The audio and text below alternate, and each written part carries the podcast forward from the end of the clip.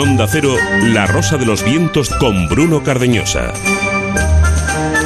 No hay ni una sola prueba, ni sospecha, ni evidencia, ni nada de nada que haga pensar a nadie en la ciencia que el exceso de mortalidad que se está registrando en estos meses eh, se deba a las vacunas ni sean muertes sin explicar.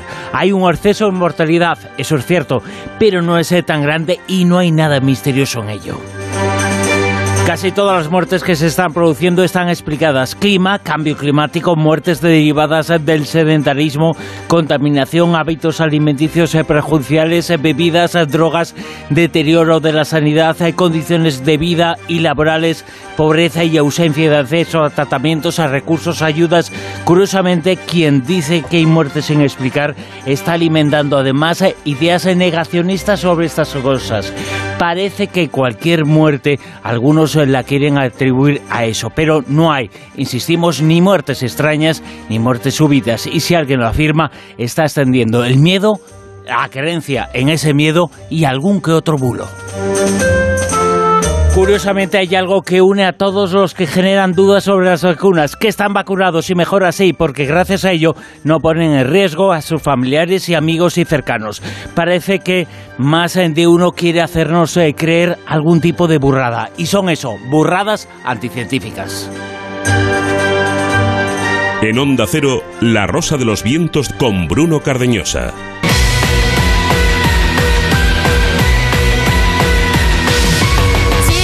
Aquí comenzamos en la 1 y 3 minutos, estamos en la Rosa de los Vientos hasta las 4 de la madrugada. Comenzamos y arrancamos eh, con marcha, con la sintonía, con fuerza, con la sintonía del sumario, con Ado.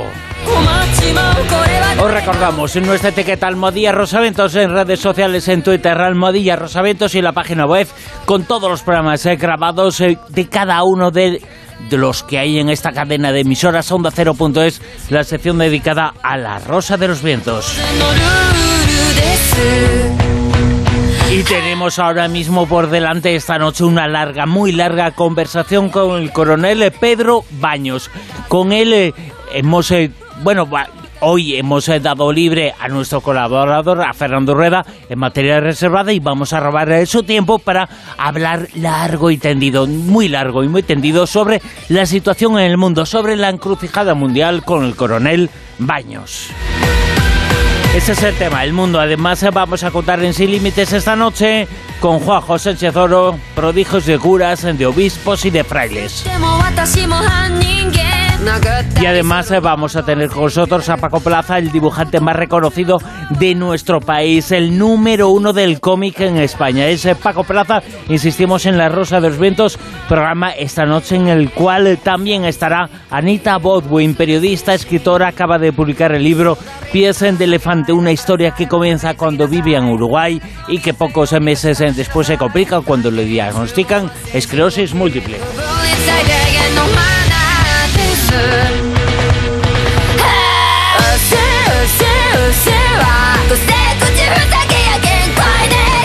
Ivado Martínez en Big Bang, Mado Martínez eh, nos va a contar la impresión que vale. La primera impresión es la que vale. Y hablamos en de cine con José Manuel Esquivano en su callejón. Y por supuesto, por supuesto, esta noche, si no me crees, eh, compruébalo. Silvia Casasola, ¿qué nos cuentas hoy? Pues hoy vamos a hablar de algo que la gente no ha oído hablar durante esta semana. Vamos a hablar de curiosidades del Viernes Negro del Black Friday. Bueno, y apuntando, como está la cosa tan, no sé, tan negativa, tan eh, tremenda, tan eh, horror, yo me apunto al Carpe Diem. Hoy estoy aquí, sabe Dios dónde estaré mañana. Así que chicos, Carpe Diem e intentar ser felices el coronel Baños, Sarita Bodwin, eh, Paco Plaza, que Paco Roger, que va a estar ahí con nosotros. Es que he escrito en el guion Paco Plaza y me estoy liando muchísimo. Paco Roja, el número uno del mundo del cómic en nuestro país, ganó el Oscar de los cómics a nivel mundial hace muy poquito tiempo, el premio Eisner. Va a estar con nosotros uno de los grandes, uno de los muy grandes en dibujantes de nuestro país. Un programa La Rosa de los Vientos que comienza ahora mismo, pero lo va a hacer después de que ofrezcamos las primeras pistas para localizar e identificar al personaje oculto de pues como sabéis, últimamente, pues eh, obras muy importantes expuestas en museos internacionales han sufrido ataques de activistas que protestan sobre el cambio climático. Su acción ha logrado llamar la atención, que será su objetivo. Pese a lo aparatoso de, lo que hacía, pues las obras la verdad es que no han sufrido daño alguna, una cosa muy chiquinina, pero vamos, nada. Eh, pero no siempre fue así. Y os voy a contar por qué. Hoy vamos a recordar el vandalismo que sufrieron tres obras internacionalmente conocidas. Si bien, gracias a las pistas, tenéis que averiguar cuál de ellas es la que destaca. ¿Y cuál puede ser si a principios, esta es la primera pista, si a principios del siglo XX fue atacada por una mujer?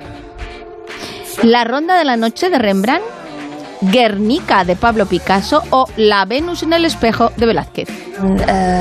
Pero Rembrandt coleccionaba casi todo lo que cualquier coleccionista. Antigüedades, documentos, cosas de la naturaleza y también objetos etnográficos, que eran los cuatro temas principales que se coleccionaban. Rembrandt tenía de todo, y eso es bastante insólito. Podéis participar en Twitter con almohadilla Rosavientos y decir cuál es vuestra apuesta. ¿La ronda de la noche, Guernica o la Venus en el espejo? ¿Cuál de las tres fue esa obra atacada? Esa obra violentada, ese vandalismo. Luego, gracias a Dios, que se pudo restaurar, pero quedó tremenda, ¿eh? Bueno, pues apostar y uno, uno, el que gane, el que gane esta noche va a recibir un libro de Manuel Carballal, que estoy esperando a que me diga cuál, porque tiene tantos que estoy ahora mismo despistada, así que voy a ver si consigo hablar durante el boletín con él y me dice cuál es su obra última que quiere regalar a los oyentes. Pues sabéis que en esta vigésimo quinta temporada estamos regalando libros de nosotros, de todos los colaboradores y toda la gente del equipo. Así que venga, venga, a participar.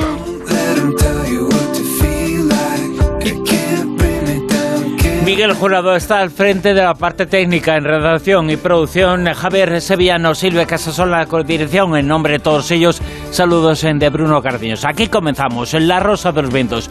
Comenzamos, arrancamos eh, preparados, listos. Nos vamos a hablar ahora mismo de lo que ocurre. ¿Dónde? Pues en todos sitios, en el mundo.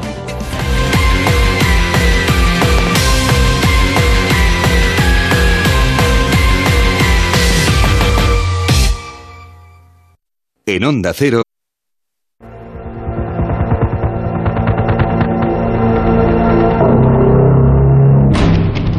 El mundo es un polvorín. Estamos eh, viviendo el momento más importante del mundo del planeta desde la Segunda Guerra Mundial. Hay dos tipos eh, de conflictos, lo real y lo que se cuenta y ambos, ambos son muy peligrosos. Porque uno hace al otro. Y vamos a intentar averiguar algo más de lo que está pasando en el mundo, de lo que está pasando en la Tierra, de lo que está pasando en el planeta. Son respuestas, muchas respuestas las que ofrece este libro y este autor del que hablamos esta noche. El libro es La encrucijada mundial, está en Ariel y su autor está con nosotros esta madrugada en La Rosa de los Ventos. Él es Pedro Baños. Pedro, muy buenas, ¿qué tal? Hola, buenas noches, Bruno. Hola, buenas noches. Buenas noches, Silvia. Digo, he dicho en la presentación, el mundo está viviendo un momento, yo no sé si es que queda muy bien decirlo ¿Es realidad o no cuando se analiza desde fuera? ¿Vivimos el momento más tenso en el mundo desde la Segunda Guerra Mundial? No tengas ninguna duda, Bruno. Estamos viviendo un verdadero momento histórico, un punto de inflexión que se estudiará en los libros de historia el día de mañana. Lo que pasa es que cuando tú lo estás viviendo no eres plenamente consciente de ello, que es lo que nos está sucediendo. Pero claro que sí. Hay que tener en cuenta que hasta hace muy poco había un mundo diferente al que ahora mismo ya hay y que va a ser muy diferente en las próximas fechas. Un mundo que estaba dominado por Estados Unidos, prácticamente a capricho, en todo el planeta, y de repente le ha surgido otro mundo que le está diciendo que su mundo unipolar se le ha acabado, que ahora ya es, por lo menos, si no bipolar, incluso multipolar, pero que en cualquier caso ha dejado de existir el mundo anterior. No solamente en el ámbito ya geopolítico, sino, por ejemplo, en las estructuras económicas que ha dominado también a placer Estados Unidos, y esas estructuras ahora ya también son diferentes, cada vez más diferentes. Y seguramente en la guerra de Ucrania ha significado ese punto de inflexión para comenzar o digamos a terminar de materializar algo que ya se venía manifestando desde hacía tiempo, que sabíamos que se estaba empezando a producir y que ahora todo eso se está acelerando de una manera tremenda, porque no solamente China, no solamente Rusia, sino que cada vez hay más países que se están uniendo a ese otro bando que son ya más de la mitad de la población mundial y además no pensemos solamente en números cuantitativos de población, sino incluso en números cualitativos en el sentido de que en cierto modo son ellos, esa otra parte, los que tienen la principal tecnología, los que vienen con un impulso diferente al nuestro, porque también se está dando una circunstancia que podríamos decir una simultaneidad de disparidades. Nosotros vamos en una línea que en cierto modo es una línea descendente, una línea de declive de los imperios, que siempre ha sucedido a lo largo de la historia, cuando los imperios están en cierto modo gastados, y eso es otra parte del mundo que está viniendo desde abajo con una fuerza increíble, con unas ansias de comerse el mundo, de arrollarnos a los demás, que es lo que tradicionalmente se llamaba los bárbaros, los bárbaros que al final se comen a los que todavía considerábamos que éramos la civilización, el culmen de la civilización civilización. Ahora vivimos un momento en donde todo durante todo este año, este año que se está acabando ya, parece que se está acabando, estamos ahí llegando al final. Al comienzo del año comenzó un conflicto que pensábamos, algunos se pensaban que iba a durar poco, que iba a arrasar Rusia, pero lo que ha ocurrido que todo este año, todo el 2022, está dominado informativamente por la guerra entre Ucrania y Rusia. Ahora mismo, él, ¿cómo vemos esa guerra? ¿Cómo interpretamos lo que está ocurriendo? Que no exactamente lo que está ocurriendo. Sabemos lo que más o menos se nos cuenta pero no sabemos la realidad de lo que está pasando. Sí, lo primero que hay que decir, Bruno, efectivamente, tenemos tantas noticias sobre esta guerra porque es una guerra que va más allá de Rusia y de Ucrania. Hay que tener en cuenta que, en cierto modo, toda Europa se ha convertido en un verdadero campo de batalla. Hoy en día las guerras se hacen de muchas formas diferentes. Eso que hablamos de estas guerras, por ejemplo, multidominio, multifaceta, que no solo se desarrollan en el campo de batalla de forma más o menos convencional, sino que vemos que también se hace una guerra económica, una guerra cognitiva, que al final de lo que se trata es de convencernos a los ciudadanos a través de influir en nuestra mente precisamente de, aquello que, que alguien quiera. Por supuesto, y por eso tenemos tantas noticias, cómo no. Hay que pensar, como bien has dicho, que la mayoría de los analistas, a pesar de lo que avisaba Estados Unidos, pensaban, hoy pensábamos yo el primero, que Rusia no iba a invadir Ucrania de la manera que lo ha hecho. Todos. Tú y todos. Bueno, eh, fíjate. Supiéramos o no supiéramos, fueran analistas o no, no pensábamos que la cosa fuera a llegar a eso, pero llegó. O al menos teníamos esa esperanza, pero digo, la propia Unión Europea, Naciones Unidas, y bueno, la propia Ucrania, y si me apuras, estoy convencido que hasta buena parte de los generales rusos tampoco esperaban que finalmente se les diera la orden, porque lo cierto es que no estaban preparados en, con plenitud para este tipo de operación. Pero es que además es cierto que si se llegaba a producir, lo siguiente que se esperaba es que fuera corta, en el sentido que todo ese poder que esperábamos que tuviera Rusia lo lo emplearía en su totalidad o en buena medida para intentar subyugar lo antes posible al gobierno de Kiev. Y además con una maniobra que, por ejemplo, pasaría, que es lo que se estudia en, en una estrategia clásica militar, empezando por destruir su, su aviación, sus sistemas de defensa antiaérea, lanzar ciberataques y nada de esto se produjo. No sabemos si es por un error estratégico de Rusia, si es porque tenía otras ideas que a lo mejor lo que pretendía es llegar a la situación actual, pero lo cierto es que nos sorprendió a cualquier analista militar o a cualquier analista geopolítico. con lo cual nos encontramos en un momento que después de todos estos meses ya pasados, tampoco ha habido avances significativos ni por parte ni de unos ni de otros. Rusia no ha podido subyugar a este gobierno de Kiev, pero es que al mismo tiempo Ucrania, las fuerzas ucranianas tampoco han podido expulsar a los invasores rusos de su territorio, con lo cual esto también es verdad que se está empezando a producir un cierto cansancio por parte del principal apoyo de Ucrania, que es Estados Unidos o del Reino Unido, que su propia población empieza a estar muy harta. En caso de los republicanos, que en Estados Unidos cada vez ya alza más la voz diciendo que se deje de enviar dinero y armas a Ucrania. Y al mismo tiempo, Rusia estoy convencido que también intentará buscar una solución. ¿Y para qué vamos a hablar del resto de Europa? ¿Cómo lo estamos pasando? Porque al final todas estas sanciones que se le han impuesto a Rusia se han convertido en un boomerang, como hablamos desde el primer momento que iba a suceder, y nos están afectando más a nosotros que a la propia Rusia. Hay que tener en cuenta en qué situación se encuentra la propia Alemania, lo que siempre habíamos considerado que era la locomotora que tiraba del resto del, tren europeo. ahora tenemos que ser al revés, eh, que tire toda Europa de Alemania casi. Eh, de hecho, nos están pidiendo esa solidaridad. Nos están diciendo, oye, ahora estamos muy mal, no encontramos fórmulas para solucionarlo, ayudarnos.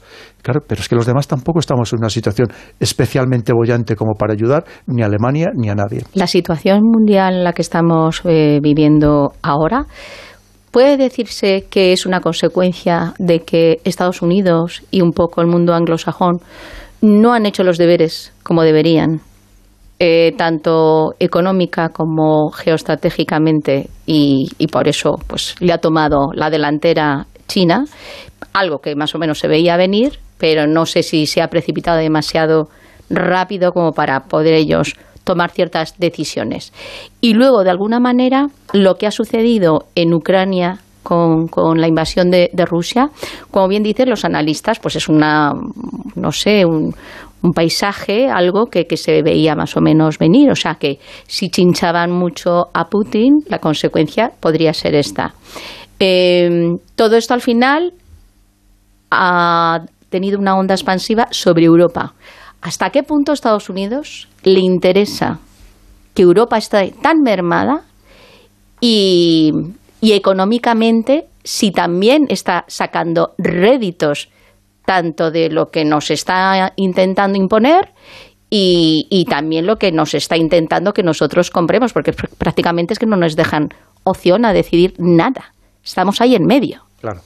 Pues mira, Silvia, tienes razón, verás.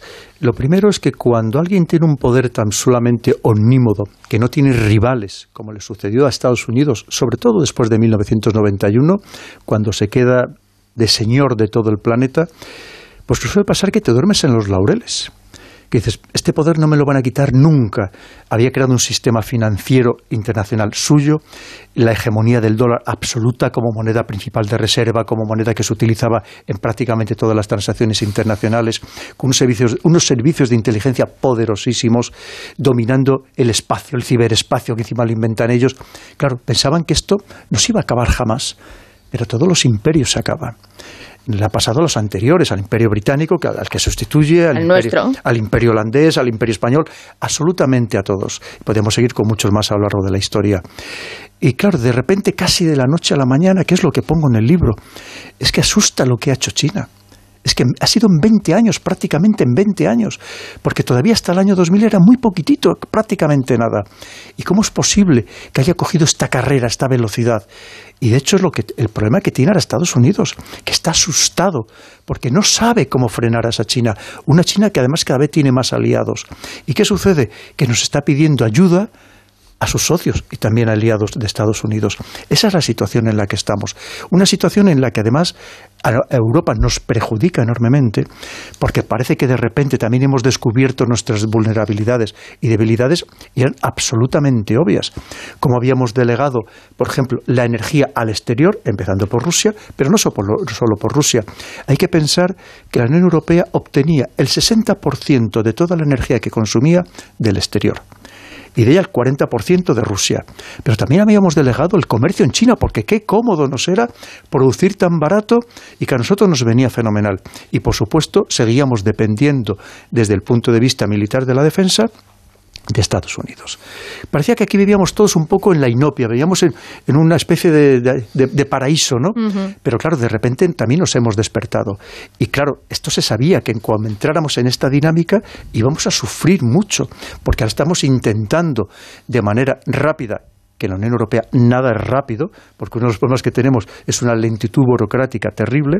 Vemos que ahora, con el último tema, para intentar topar el precio del gas, esta palabra que no me acaba de gustar, y no nos ponemos ni siquiera de acuerdo en, la situación Empezaron a discutir antes de que empezara a subir casi. Efectivamente. o sea, les, cuesta muchísimo tomar una decisión. Eso es. Entonces, ¿qué pasa? Que además los otra parte del mundo, con sistemas autoritarios que son mucho más rápidos, mucho más ágiles, sobre todo en contextos de crisis. Y eso también tenemos que tenerlo en cuenta, porque desde luego si no despertamos, si no somos capaces de reinventarnos, de ver cómo podemos hacer frente a ese nuevo mundo, vamos a perder todo lo que hemos ganado en valores, en principios y en democracia. Sí, porque Rusia, de hecho, está eh, las cosas que ya no le proporciona, le proporciona Estados Unidos o incluso Europa, está empezando a fabricar, se está autoabasteciendo. Más luego los países que son pues mm, aliados de ese bloque que tú estás comentando, pues también se, se dan su ayuda. Entonces, claro, nosotros tenemos que hacer algo similar. Europa tiene que, que intentar, no sé si a nivel individual cada país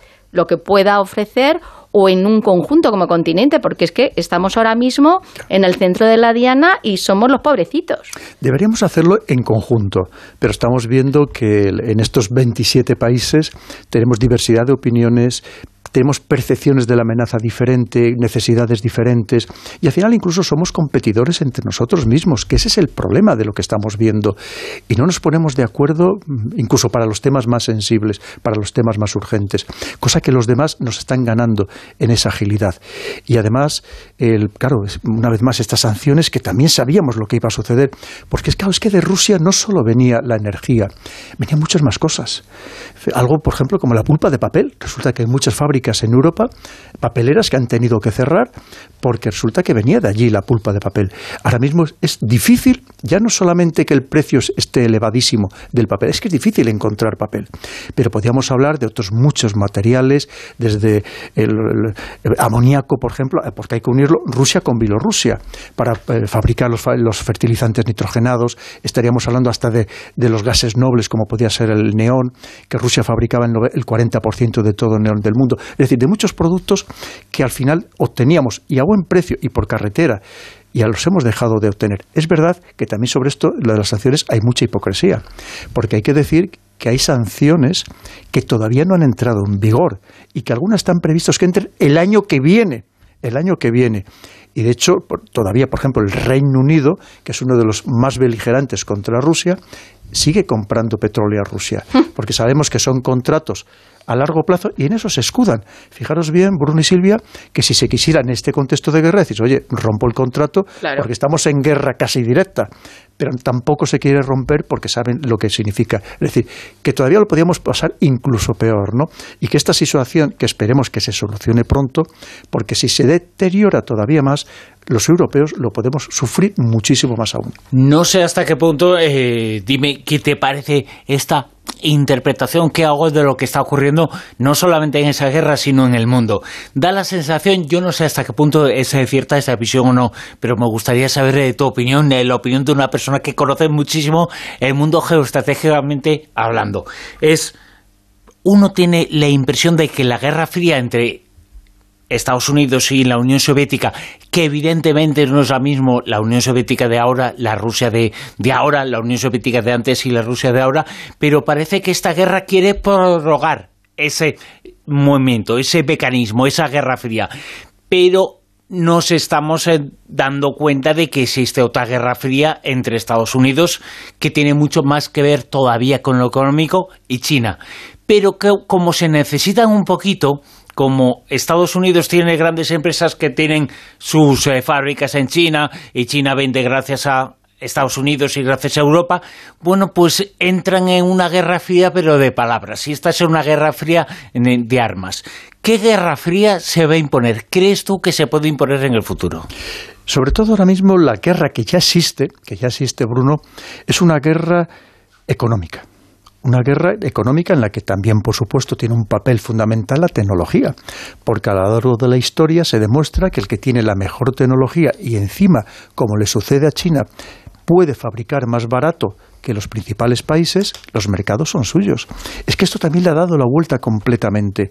Entonces, claro, en ese contexto ya estamos, ya estamos absolutamente inmersos, porque durante la época soviética, sobre todo esa otra parte del mundo con respecto al, al, mundo capitalista era una guerra ideológica, principalmente, de expansión ideológica, que es los dos motivos por los que se crea la OTAN en 1949, no se nos debe olvidar que uno de ellos era para impedir la expansión del comunismo en Europa y en Estados Unidos. Recordemos la caza de brujas de, de McCarthy. Entonces, claro, ¿qué significa? Que el, Ahora estamos en otro contexto.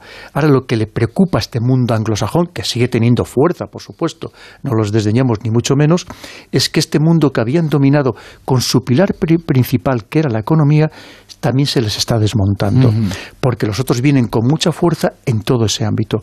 Podemos hablar durante muchas horas de todo lo que están haciendo para debilitar precisamente ese pilar esencial. Porque ahora mismo, claro, lo que hablamos es que en el ámbito, por ejemplo, de la tecnología, hay muchos de ellos que están ya claramente superados por parte de Estados Unidos, perdón, de, China. Hoy todavía había una noticia que Estados Unidos volvía a prohibir el utilizar dispositivos Huawei y ZTE, alegando que eso era un riesgo para la seguridad nacional. Sí, que espiaban, decían, que podía espiar. Pero es lo que ha hecho Estados Unidos durante muchísimos años con todos sus dispositivos. El problema es que China lo ha replicado, lo ha mejorado y lo vende más barato. Y claro, que además, y empecemos por el tema, por ejemplo, de los G, de los famosos G, de lo que da vida a Internet y va a dar todavía más vida al Internet de las cosas. Es que China ya no está en el 5G, está en el 6G. Mm. Y esto es muy curioso, Bruno, porque el 3G, cuando empiezan los móviles a ser de verdad inteligentes, por así decirlo, que podamos mandarnos correos electrónicos, resulta que es europeo es europeo. Quien lo desarrolla básicamente es Nokia y Siemens. Cuando llega el 4G es básicamente estadounidense, junto con un aliado prioritario suyo, que es eh, Corea del Sur, con Samsung y, el, perdón, y, Apple en el caso de estadounidense. Y llega, claro, el 5G y es chino. Entonces, de repente Estados Unidos dice, algo está pasando aquí. Una vez más, ese mundo que yo tenía, poco a poco se me va desmontando. Y podríamos hablar con todo lo demás, porque China está absolutamente bloqueada, volcada en este tema tecnológico. Fíjate, os voy a dar algunos datos que son verdaderamente impactantes. Por ejemplo, si ahora vemos el decimocuarto plan quinquenal de China, ¿de qué nos habla? Pura tecnología. ¿En qué existen a sus estudiantes que principalmente sean buenos en ese campo para que les dé ese predominio a China? Lo que se llama el STEM en las siglas en inglés de ciencia, tecnología, ingeniería y matemáticas. Y se da el caso curioso que sabemos que recientemente se ha elegido en el pasado vigésimo Congreso del Partido Comunista Chino, se ha elegido a un nuevo comité central del partido y resulta que en ese nuevo comité central del partido el 40% de sus miembros son grandísimos expertos precisamente en STEM en ciencia, tecnología, ingeniería y matemáticas, porque saben que el que domine esos campos domina ya no solamente el futuro, sino ya prácticamente el presente. ¿Y dónde está vulnerable China? Eh, porque otra posible guerra futura es la guerra del clima, que esa la tenemos también. Eh, hay muchas zonas desérticas, hay problemas, eh, antes mencionábamos el tema del agua fuera de, de la entrevista. ¿Eso va a ser algo inminente? Sí. China, como todos los países, tiene sus debilidades, por supuestísimo. Lo primero tiene también sus movimientos nacionalistas separatistas, por un lado el Tíbet, el otro el más beligerante, que son los sigures, que son musulmanes en el Turquestán Oriental, también llamado Xinjiang, y también tiene efectivamente con el 22-23% de la población mundial y apenas tiene el 7 el 8% de todos los recursos hídricos del mundo, y eso le preocupa. Por cierto, el Tíbet jamás lo renunciará a él porque es precisamente donde están las cabeceras de los tres ríos que dan servicio a toda esa parte de Asia, que son el Indo, el Ganges y el Brahmaputra. Pero es que además él tiene muy pocas tierras cultivables, básicamente lo mismo, el mismo porcentaje, con mucho un 9% del total del mundo, y por eso también intenta obtener tierras cultivables comprando o alquilando allí donde puede. Y lo que hace en el tema del agua es que ellos compran lo que se llama el agua virtual que es el agua virtual, es decir, el producto final. Ellos no tienen campos, no tienen agua para cultivar y lo que hace es que compra, por ejemplo, la soja en Brasil y Argentina y ya el producto final, que al final es esa agua virtual.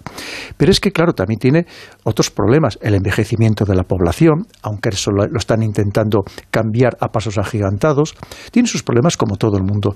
Pero los chinos lo bueno que tienen es que aprenden muy bien de las lecciones históricas de los errores cometidos por los demás, en todos los ámbitos. Que por supuesto también les puede fallar su sistema, claro que sí. Pero tienen la ventaja, una vez más, de una población que se subordina muy bien al poder, por lo menos mejor que en, otros, en otras partes del mundo, que además ha conseguido que impregne también esa mentalidad confucionista, el confucionismo, que es más que una religión, es una verdadera filosofía de vida, que subordina siempre lo individual a lo colectivo, y además les une también, por supuesto, a través del comunismo como otro factor de cohesión de toda la población, porque ellos lo tuvieron muy claro creen que el error que comete, por ejemplo, Gorbacho es simultanear la glasnost y la perestroika, es decir, la apertura política y la apertura económica. Ellos dicen, apertura económica la que quieras. Es más, a sus jóvenes les dicen, al contrario de lo que se decía en la Unión Soviética, que le decían, estudia, trabaja, esfuérzate y te daré una medalla. Ellos dicen, estudia, trabaja, esfuérzate y te harás rico y te harás rico, porque es un concepto protestante calvinista en el sentido de que la persona que se hace rica a su vez enriquece al conjunto de la, de la sociedad. Pero la otra parte, apertura política ninguna. Al contrario, si vemos ahora mismo la visión, el pensamiento de Xi Jinping, que están obligados los niños a estudiar en el colegio, lo que habla precisamente es cómo se pueden aglutinar alrededor de ese partido comunista. Y para cuando quieren, a pesar de que son capitalistas, por así decirlo, en lo económico, en cambio, cuando quieren aplicar medidas muy estrictas e inmediatas comunistas, cuando creen que hay algo que puede estar desestabilizando o creando problemas internos a la población. Es decir, que saben jugar muy bien con esas dos variables. Evidentemente también es un país muy grande y saben que tienen que tener algo que les una de una manera incluso fuerte para que no haya cualquier tipo de debilidad separatista o divisoria. Y también es verdad que es una mentalidad que nosotros no acabamos de comprender en su totalidad. Cuando pensamos llegará un momento que se desarrollen, habrá sindicatos como los nuestros, querrán el ocio, el querrán relajarse, es que es otro mundo completamente diferente. Porque además ellos como se ven es que es el momento de recuperar el predominio mundial que durante siglos tuvieron. Y de hecho ellos creen que solamente no lo han tenido desde que empieza la primera revolución industrial, allá sobre el año 1750, hasta ahora, y que es el momento de recuperar otra vez ese poder. Y además es que se ven fuertes, se ven crecidos, nos empiezan a mirar al resto del mundo por encima del hombro, y además al mismo tiempo consideran que una revancha histórica para superar lo que ellos llaman el siglo de la humillación. Entre 1850 y 1950, cuando sufrieron las dos guerras del opio por parte de, los británicos, cuando fueron invadidos, por ejemplo, por Japón, país al que odian literalmente, entonces creen que es su momento y que además, claro, el joven que de repente sabe que ya no su abuelo, su padre, vivía en una chabola, que comía arroz, nada más, que tenía que hacer las necesidades en el exterior, y de repente se encuentra que viven en el primer mundo, porque hay algunas ciudades de China que son el verdadero primer mundo, mucho más avanzadas que cualquier otra. Entonces, si, eso les da una moral enorme, les da un sentimiento también de unidad y de decir, es nuestro momento, vamos a ver cómo dominamos, sobre todo a través de tres elementos, no de momento militarmente, porque creen que no están todavía suficientemente fortalecidos como para hacer frente a un Estados Unidos que su capacidad de destrucción todavía es mayor. Pero a través de tres elementos, que es la tecnología, las finanzas y la economía. Que al final es que la economía es lo que controla el mundo, lo que maneja el mundo. Lo que tiene el poder. Fijémonos, Silvia, es muy interesante que hace muy pocos días es que es algo que parece mentira, o sea, es que, es que cuesta todavía trabajo creérnoslo, que le ha comprado a Alemania el 25% del puerto de Hamburgo, del puerto de Hamburgo. Y estuvieron a punto de comprar el 35% que se hubieran convertido en socios, socios mayoritarios. Entonces, fijaros bien, es que, claro, es que el dinero al final lo compra todo. Estamos viendo el ejemplo de Qatar ahora mismo, que alrededor del dinero todo lo demás, una vez que entra el dinero por la ventana, todos los demás valores y principios salen corriendo por la puerta. Lo que decíamos, eh, al principio se protestaba mucho, pero después, en cuanto a dos días eh, de partidos, eh, ya nos hemos olvidado absolutamente de todo, con el Mundial de Qatar. El libro es el libro prácticamente de toda una vida, es una visión del mundo, es imposible hablar de todos los temas, son casi 600 páginas de, de libro, de teorías, pues eso, sobre la encrucijada mundial, así se titula el libro, porque en el mundo pasan muchas cosas, y cosas localizadas geográficamente, como algunas de las que hemos hablado, y cosas eh, también, pues eh, conceptos, ideas. Tú hablas al principio mucho de la posverdad, la mentira, lo que creemos y lo que ha ocurrido en realidad. Lo hablábamos en Ucrania, en la guerra de Ucrania. Una cosa es lo que pensamos y otra cosa es la realidad. Una cosa es el relato y otra cosa es lo que haya pasado. No sabemos qué es más importante, pero tiene mucha influencia en este mundo, en lo que está pasando en el mundo, en lo que pensamos, en lo que decimos, en lo que votamos, en lo que opinamos, esa posverdad.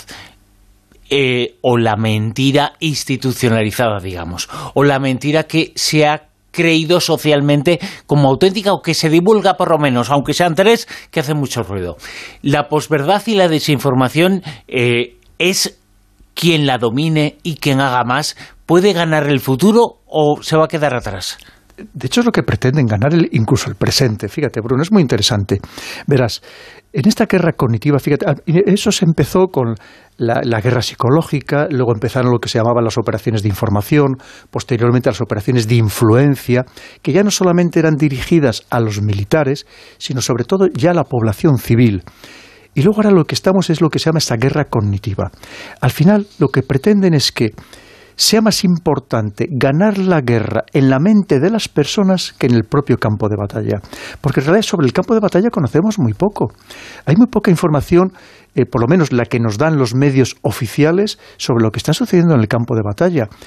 Tú, Bruno, ¿cuántas operaciones de combate has visto ahora mismo en la guerra de Ucrania después de todos estos meses? He visto solo destrucción, nada más. Es decir, ves, ves actos de post-combate, pero combates como tal no. Mm. Hay más, fíjate, hay más imágenes de combates de la Primera Guerra Mundial que de esta guerra. Porque al final, recordemos, una vez más se trata de actuar sobre la mente de las personas y no solo de los combatientes. Al final la guerra es un choque de voluntades y lo que se pretende en ese choque de voluntades es que tú creas que los nuestros son los que siempre van ganando la guerra, aunque la vayamos perdiendo en el, en el campo de batalla. Eso es clave. Y por tanto, son acciones muy sofisticadas realizadas por ejércitos, por servicios de inteligencia que emplean a psiquiatras, psicólogos, sociólogos, antropólogos, que saben muy bien cómo mandarte los mensajes adecuados para convencerte de, para conseguir su objetivo. Es decir, es que así es como funciona Bruno y va a seguir funcionando, porque eso además lo permite la tecnología. Hoy en día, ya no solamente Internet, pensemos la fuerza de las, de los, eh, las redes sociales, ojo, y los servicios de mensajería instantánea, que hoy en día a través de los canales de Telegram, por ejemplo, se manda mucha información también condicionada. Al final se trata de conseguir que los ciudadanos creamos o no creamos, lo que a alguien le interesa, adoptemos decisiones o seamos absolutamente pasivos y vemos que no es tan difícil conseguirlo. Pensamos que tenemos un dominio de la información por el mero hecho de que recibimos mucha y estamos absolutamente equivocados. La mayoría de la información que recibimos es una información que está muy bien cocinada, cocinada por expertos para que nosotros la comamos, para que nosotros nos la traguemos. Y esto va a ir a mucho más, porque esta tecnología lo que permite además es lanzar estos mensajes, estas narrativas de manera universal. Es que hoy en día, es que el móvil inteligente, ¿quién va a poder prescindir de él? Si vamos a llevar el carnet de conducir, el carnet de identidad, vamos a pagar con el móvil, para hacer una gestión con el banco vamos a necesitar la clave que nos mande a través del teléfono inteligente. Es decir, que es que lo vamos a necesitar para todo. Y por tanto, como estamos sometidos a esta hiperconexión, cada vez es más sencillo también manipularnos. El problema es que, claro, si tú hablas con, con rusos, te dicen que aquí no está llegando la información correcta y hablas aquí y te dicen que tampoco está llegando la información correcta de Rusia. Entonces, tú eh, que tienes una percepción más abierta y, eres, eres militar, eh, ¿crees que vamos a llegar a saber realmente lo que es, ya no lo que está pasando, sino que incluso cuando acabe esto, lo que ha pasado de verdad? A lo mejor, pero pasado mucho tiempo y cuando a alguien ya no le, o sea, ya no le importe que se conozca esa verdad, que siempre la verdad también sabes que es relativa, ¿no? Porque ese, es el momento en el que estamos viviendo. Por supuesto que esto no solamente lo hace un bando, lo hacen todos los bandos, lo hacen los grandes países, las grandes potencias que tienen estas capacidades, evidentemente. Lo que pasa es que hay veces que tú piensas qué información recibes tú. Entonces piensa que la información que tú recibes también viene muy condicionada. Todos estamos condicionados. Me decías en el caso mío, mira, yo llevo más de 30 años dedicado a esto y te puedo garantizar que a mí me engañan todos los días. Mira, voy a, os voy a poner un caso para que veamos cómo qué fácil es engañarnos. ¿Sabéis que este verano de repente un astrónomo muy famoso puso en Twitter la foto de un nuevo planeta que decía que acababa de descubrir. Sí, sí, es verdad, es verdad. Y luego, días más tarde, dijo, no, si era una broma, si era una rodaja de chorizo. yo me lo había creído, como todos los demás. Yo no soy astrónomo. Porque estábamos en la fiebre de las primeras imágenes del web, y entonces eso condicionó nuestra mente a que eso fuera auténtico y le otorgábamos al astrónomo una autoridad moral en la información. Porque se le da crédito. Correcto, eso es. Pues tú fíjate, si hablamos con algo que después de todo era una tontería, que no nos engañan en temas de verdad importantes, en temas de enjundia. Y qué fácil es lo que os decía.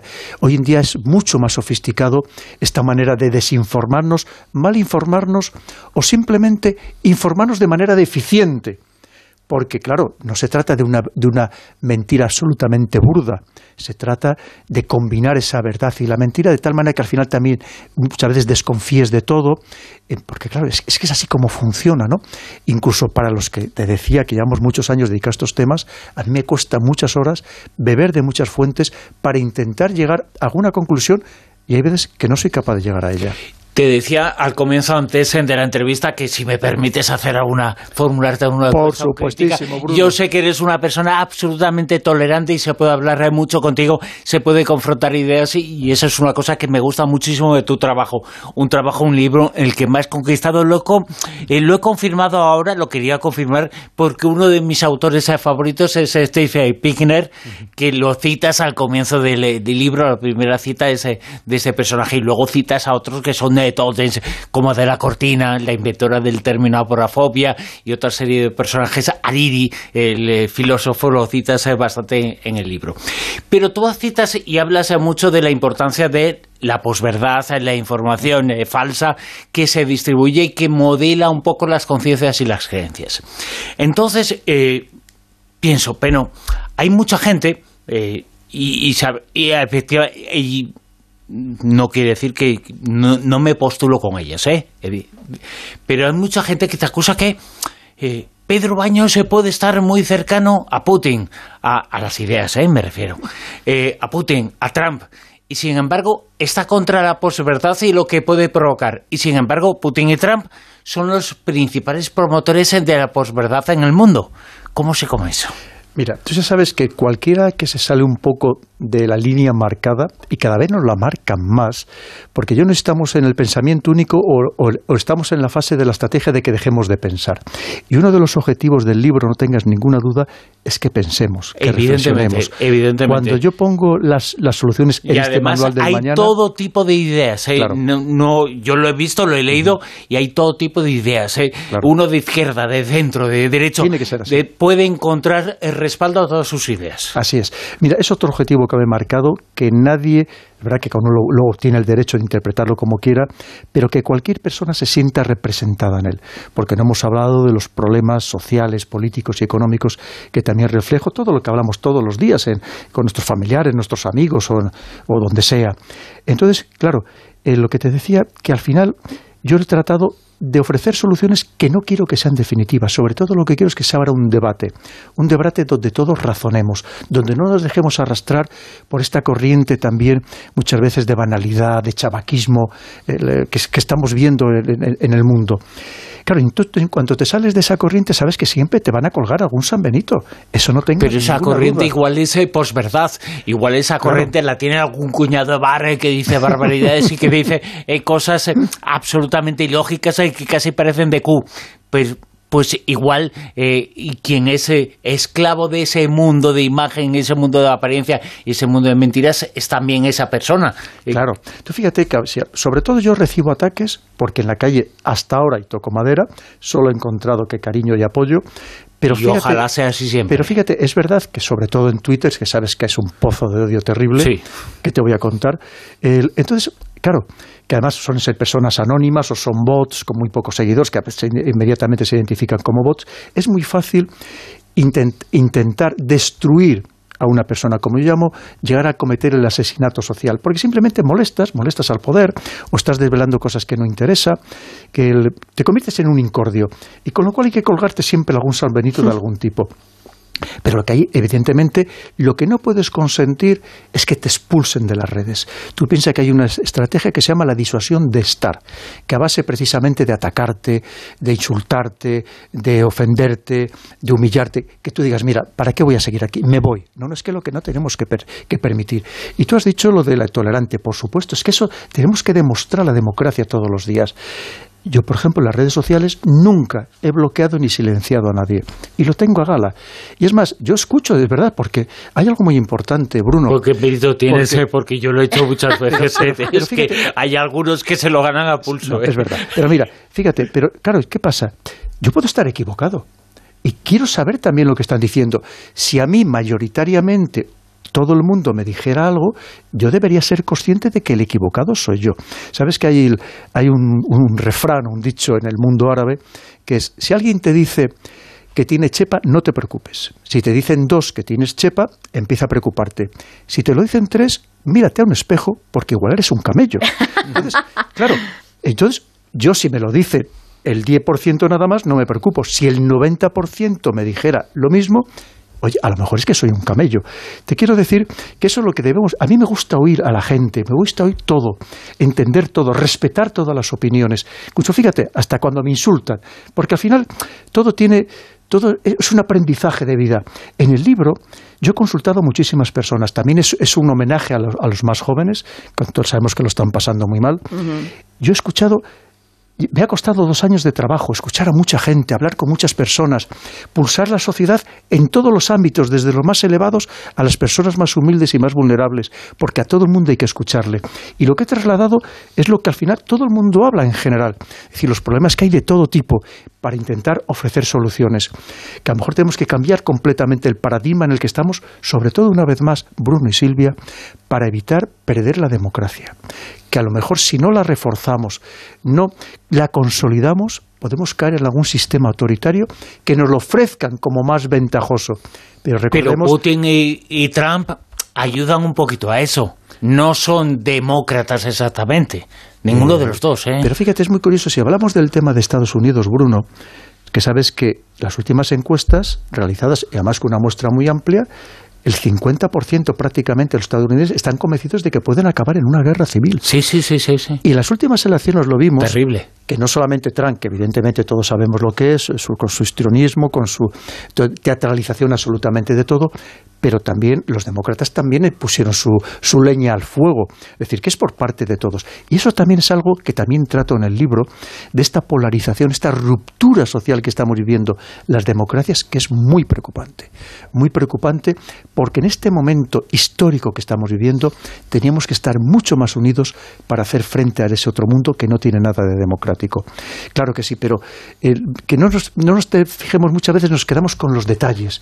Es decir, con, con con lo más llamativo, con lo... pero tenemos que ir un poco al fondo también de las cuestiones, Bruno, que es lo que yo pretendo, una vez más, hacer reflexionar, hacer pensar cómo podemos reinventar la democracia y sobre todo cómo podemos los más veteranos por no llamarnos otra cosa, encontrar un mundo mejor para estos jóvenes que se lo merecen, volverles a dar ilusión, volverles a dar alegría, que vean esperanza en el día de mañana, que en cierto modo se la hemos sustraído, se la hemos quitado. Sí, porque entre eh, todos los mensajes, la guerra, el, asunto del cambio climático, parece que está todo como, muy oscuro. Pero a mí me gustaría barrar un poquito para casa y comentar el asunto de, Marruecos. Eh, ¿Qué deberes ha hecho también Marruecos para tener tanto apoyo internacional? Antes hablabas de los bloques. Argelia, que antes tenía muy buena relación con España y con el asunto del, gas, estábamos con suministros sin ningún problema. A raíz de que eh, Marruecos tiene apoyo internacional Estados Unidos, pues eh, se corta esa, esa relación.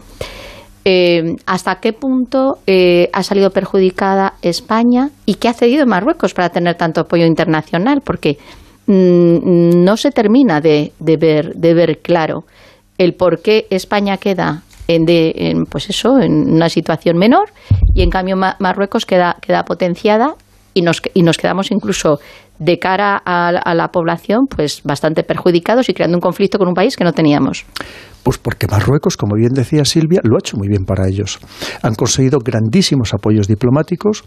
Piensa que es uno de los lobbies más importantes en Estados Unidos, fíjate, cada vez tiene más influencia en el conjunto del continente africano y además ha conseguido el, apoyo a través de esos acuerdos de Abraham, que precisamente el que los fomenta es en su momento Trump, que por supuesto ha continuado con ellos el Joe Biden.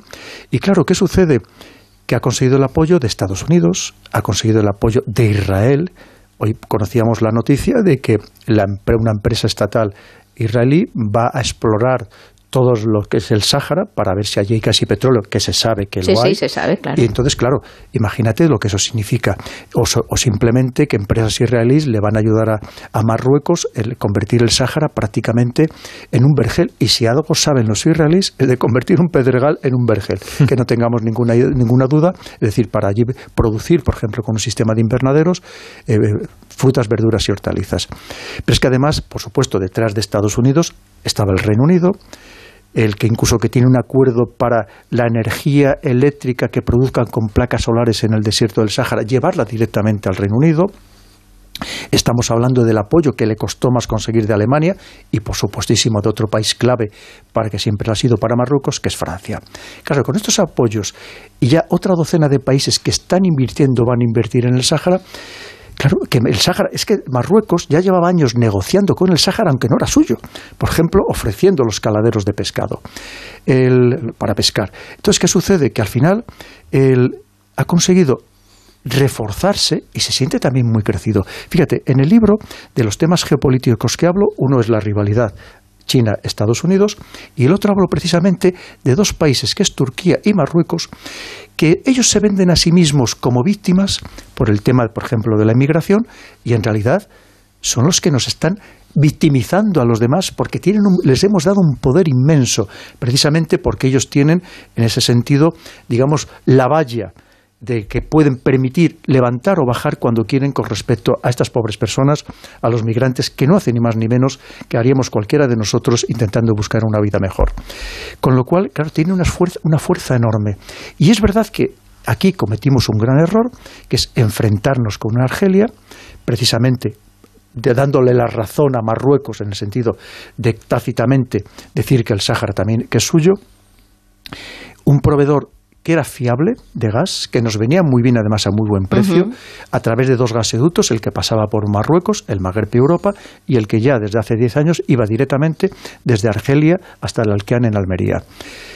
Pero es que esto también lo, hemos roto y hemos roto con grave perjuicio para nosotros. Es verdad que aquí tenemos regasificadoras en España, prácticamente el 40% de la capacidad de regasificación de toda la Unión Europea, pero claro, traer el gas natural licuado a través de buques metaneros, aunque en origen sea más barato, finalmente es mucho más caro. Por todo el proceso de que hay que, hay que bajarlo a menos 160 grados, hay que licuarlo, hay que meterlo en esos buques metaneros, que no hay muchos y prácticamente el 75% lo consume, lo consume Asia, hay que regasificarlo. En fin, es un proceso que se encarece notablemente. Con lo cual, pues hemos cometido creo que un gran error y veremos a ver todavía en qué acabamos. Es verdad que no se han roto completamente las relaciones comerciales, pero están muy deterioradas esas relaciones con Argelia. Una Argelia que además ahora mismo se está convirtiendo en un riesgo de seguridad para nosotros porque se ha pasado al otro bando, al de Rusia y China.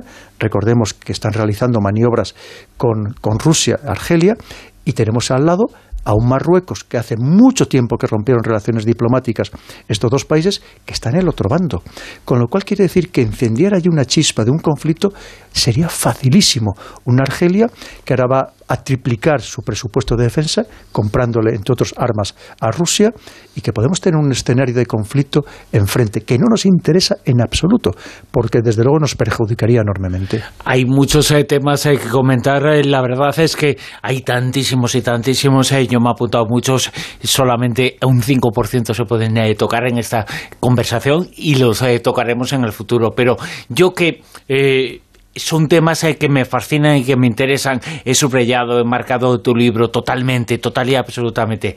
Pero, eh, y que soy un poco tocar raíces también, ¿no? a mí me interesa muchísimo todo lo que dices y lo que cuentas sobre el nuevo orden mundial.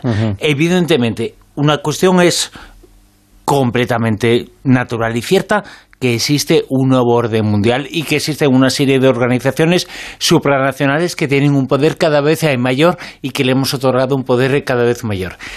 Pero tú cuando hablas de eso citas a personajes como, como Soros, como Bill Gates, dijo, no me hagas eso, Pedro Beños, Soros y Bill Gates, si Soros tiene casi 100 años y no se entera absolutamente de nada, aunque le pongamos eh, que es muy malo, y Bill Gates eh, le, importa, le importa el dinero, hacer dinero y nada más, ¿no? Igual ese es el problema del mundo, el hacer dinero, no Gates.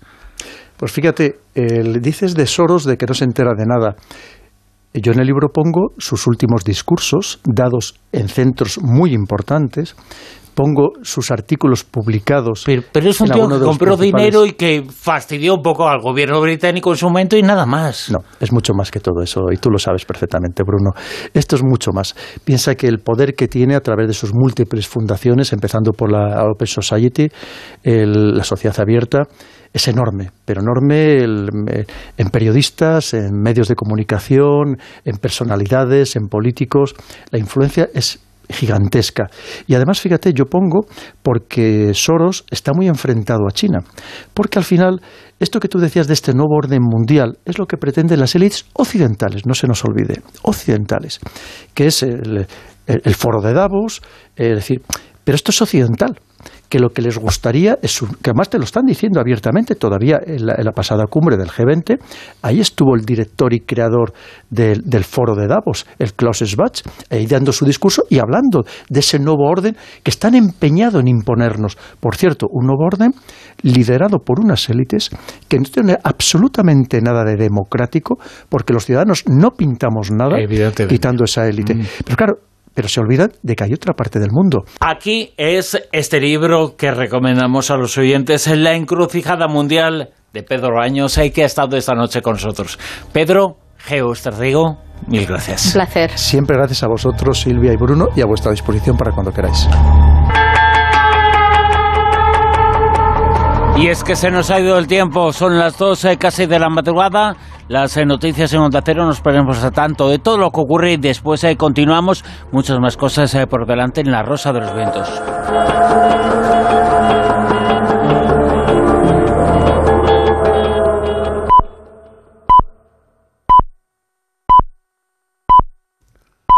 Son las dos, es la una en Canarias.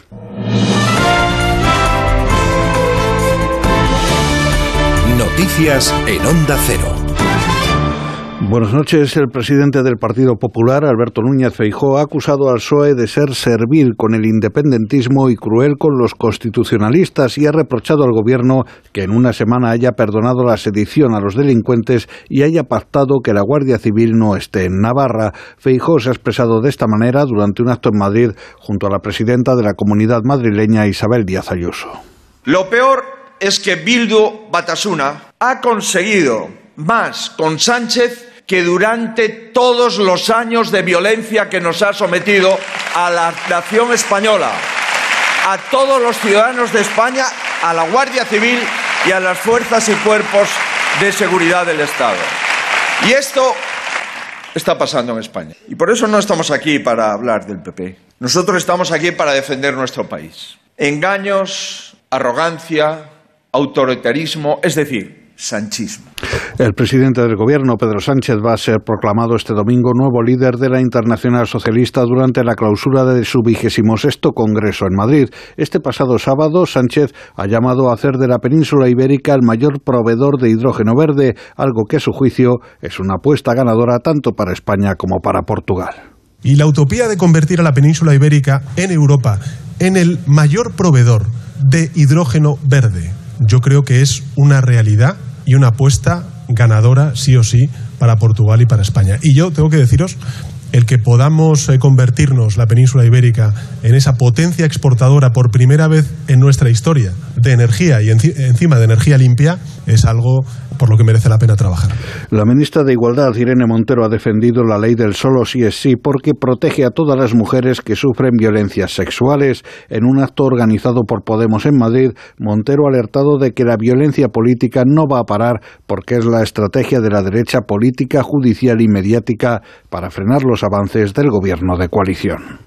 La violencia política no es un insulto ni es una bronca en el Congreso. La violencia política es una estrategia que elige nuestro adversario para intentar destruir personalmente a las compañeras que temporalmente están al frente y para disciplinar con ello a todas las demás. No es una bronca, es una estrategia para frenar avances democráticos. Alrededor de 6.000 personas, según la delegación del Gobierno, han clamado este pasado sábado en una manifestación en Madrid contra la discriminación por parte del Gobierno a policías y guardias civiles para los que han demandado mejoras laborales. La movilización, convocada por la Asociación Unificada de Guardias Civiles y el Sindicato Unificado de Policía, concluía frente al Congreso de los Diputados, donde la secretaria general del SUB, Mónica Gracia, la ha calificado como llamada de atención al Ejecutivo por dar las espalda a miles de funcionarios que las pedradas en Cataluña nos lo llevamos los policías y los guardias civiles, que los compañeros heridos fueron los que estuvieron allí para que no se rompiera España. El escrutinio final de las elecciones presidenciales en Guinea Ecuatorial ha concedido al actual mandatario Teodoro Bienenguema una victoria aplastante al recabar el 94,9% de los votos. Este porcentaje no se sale de la norma de los comicios presidenciales en el país, denunciados constantemente por la oposición como un ejemplo de fraude. Como también cabía esperar, el Partido Democrático de Guinea Ecuatorial, que lidera el mandatario, se ha hecho con todos los escaños en juego, los 100 de la Cámara de Diputados, los 50 electos del Senado y los 588 de las elecciones municipales. Y el Ministerio de Salud de Siria ha confirmado un total de 1.529 casos de cólera y 49 fallecidos desde la declaración en septiembre del brote en el país. La mayor parte de los fallecimientos se han registrado en Alepo, en el norte de Siria, con 40 decesos de acuerdo con el balance. Sin embargo, se teme que la cifra sea mucho mayor debido a la rápida propagación de la enfermedad, ya que varias zonas del país se encuentran fuera del control de las autoridades. El cólera había sido eliminado de Siria hace 14 años, si bien el nuevo brote deriva de la contaminación del río Éufrates y el uso de esta agua para regar campos y para consumo humano. Es todo, más noticias dentro de una hora y en ondacero.es. Síguenos por internet en ondacero.es.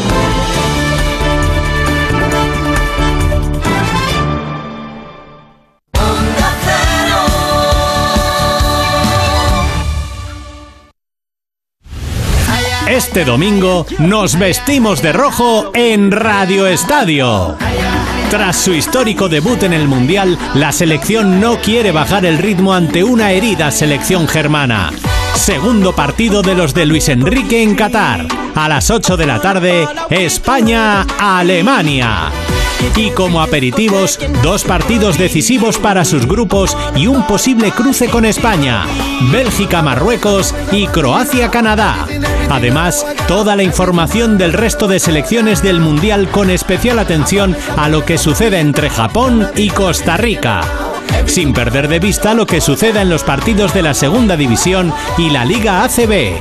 Este domingo desde las 2 de la tarde, todos con la roja en Radio Estadio. Vívelo con Edu García. Te mereces esta radio. Onda Cero, tu radio.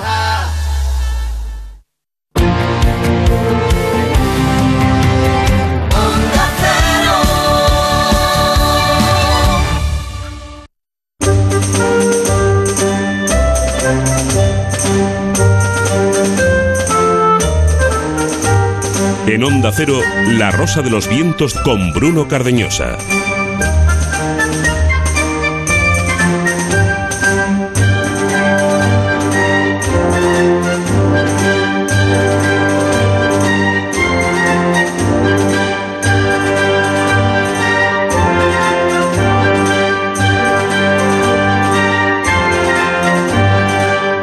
Continuamos en la Rosa de los Vientos, eh, continuamos en el programa de esta noche larguísima y fascinante, la conversación sobre el tema el tema es el mundo que hemos eh, tenido con el coronel eh, Pedro Baños, que ha escrito libros y trabajos últimamente en los últimos años, que ha tenido muchísima repercusión, tiene mucha repercusión todo lo que dice y todo lo que hace y todo lo que escribe el coronel Baños, que ha estado con nosotros en esta primera hora de programa. Programa que continúa ahora, que continúa, bueno, se está acabando el mes de noviembre. Este fin de semana es Black Friday. Ya no es eh, un día, ya no es un viernes, eh, ya no es, bueno, sí, es eh, Black, bastante Black. Gastamos, la humanidad gasta, cada persona en nuestro país gasta 250 euros por cabeza, nada más y nada menos. Oye, pues que me, que me den a, de consumo, a mí, yo no me gasto nada, que me den algo.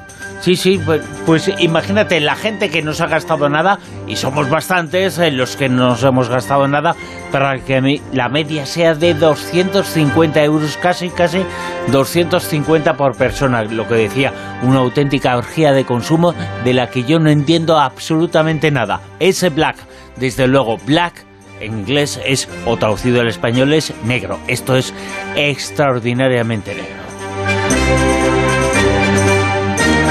Una hora de programa en la que vamos a tener la edad de la mentira. Va a estar con nosotros la periodista, la escritora Anita Bodwin, que nos va a contar su experiencia, su experiencia que cuenta en el libro Pies de elefante, que acaba de aparecer. Pero antes de todo ello tenemos más cosas, tenemos el Sin Límites y tenemos, por supuesto, nuevas pistas, el concurso de esta noche. Creía que a decir, tenemos Black is Black.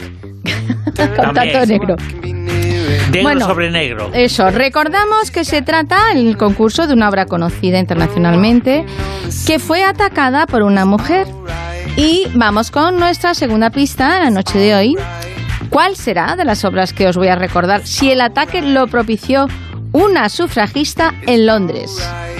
¿Fue sobre la Ronda de la Noche de Rembrandt? Sobre Guernica de Pablo Picasso o sobre la Venus en el espejo de Velázquez. Pablo Picasso se instala en uno de los talleres de este destartalado edificio. Convive con otros 15 artistas, la mayoría catalanes, que como él tratan de hacerse un nombre. Paradójicamente, es en este ambiente de pobreza y miseria donde vivirá el periodo más feliz y fecundo de su juventud. Bueno, con Almohadilla Rosa Viento sabéis que podéis participar en Twitter y entre todos los que acertéis solo uno se llevará un libro de Manuel Carballal que todavía no sé el título, pero que lo comentaremos y lo compartiremos en Twitter para que sepáis cuál es. Así que venga a participar, que ya va quedando menos y va la cosa, vamos, a todo, a todo black. Vamos a atravesar ya el límite, la frontera. Son sin límites en la Rosa de los Vientos en las 2 y 10 minutos. La Rosa de los Vientos en Onda Cero.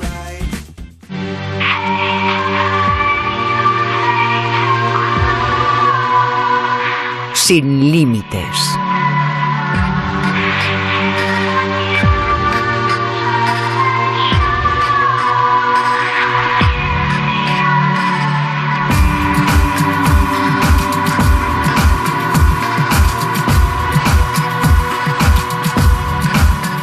Siglo XVII. Nos situamos entonces. Un exorcista, un exorcista deja por escrito una crónica, una crónica de sus eh, combates, más de 30 con el maligno, con el diablo. Y sobre ese exorcista, sobre una serie de experiencias eh, por él tenidas eh, por él y por otras eh, personas y por otros sacerdotes, obispos, personajes eh, ligados a una orden religiosa. Hablamos esta noche en Sin Límites.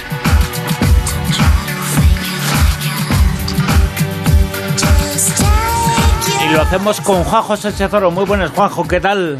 Hola, pues mm, estoy estupendamente porque estoy en Ciudad Rodrigo y es uno de los mejores sitios donde se puede estar en el mundo y además aquí hay muchísimos rosaventeros Así que no, puedo estar en mejor condición. ¿Cómo te gusta Ciudad Rodrigo? La verdad es que es un sitio especial. Sí, sí, y además, eh, fíjate, este fin de semana hemos estado organizando aquí unas jornadas en el Centro de Estudios Mirobrigenses, y aunque son jornadas dedicadas a la historia y la cultura de Ciudad Rodrigo, pero siempre, siempre salen algunas charlas, algunas informaciones que tienen que ver mucho con nuestros temas, Y hoy, por ejemplo, y os comento muy rápidamente, eh, uno de los mejores arqueólogos que hay aquí en la zona, que está eh, realizando unas excavaciones en una, lo comenté en su día el año pasado, una serie de excavaciones para recuperar un yacimiento de época romana donde parece que se, extraía oro y se manipulaba el oro, eh, ha hecho una prueba con un zahorí, una prueba de arqueología psíquica, para comprobar si realmente el zahorí era capaz de detectar lo que eran las estructuras subterráneas de ese yacimiento. Y luego contrastar lo que ha sido ese análisis con las varitas de zahorí con eh, las técnicas modernas de georradar y otras técnicas que, utiliza él, de fotografía también aérea, y ver si realmente se correspondían, ya digo, en, en los sondeos hechos con radiestesia, con los sondeos hechos con las técnicas arqueológicas. Y el resultado, bajo su punto de vista, es que realmente se solapaban casi a la perfección. O sea que ha quedado bastante convencido de las técnicas de este Zaori.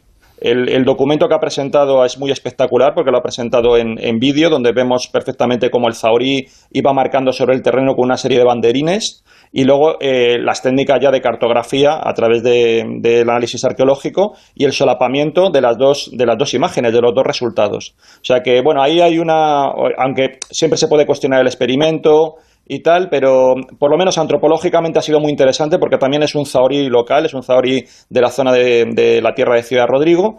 Y bueno, es un experimento muy audaz, muy interesante, que ha generado muchos comentarios y que yo voy a intentar seguir también un poquito más en, en proximidad a ver tanto por parte del arqueólogo como también por parte del Zauri. No deja de ser eh, lo que se conoce un poco como arqueología psíquica, aunque sea un Zauri, pero es arqueología psíquica, es eh, parecido, es eh, descubrir cosas del pasado gracias a determinadas técnicas vinculadas a estos temas.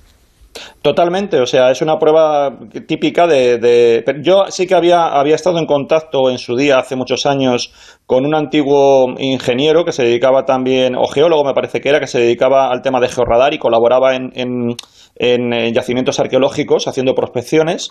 Con, con, las técnicas modernas como su profesión, pero luego él era aficionado también a la radiestesia. Lo que pasa que él también aplicaba la radiestesia mm, buscando yacimientos arqueológicos, pero no lo hacía sobre el terreno, sino que lo hacía sobre plano. Se colocaba en casa sobre un plano y entonces iba, lo dividía en cuadrículas y con el péndulo iba tratando de averiguar dónde había. En concreto, él buscaba yacimientos de neandertales.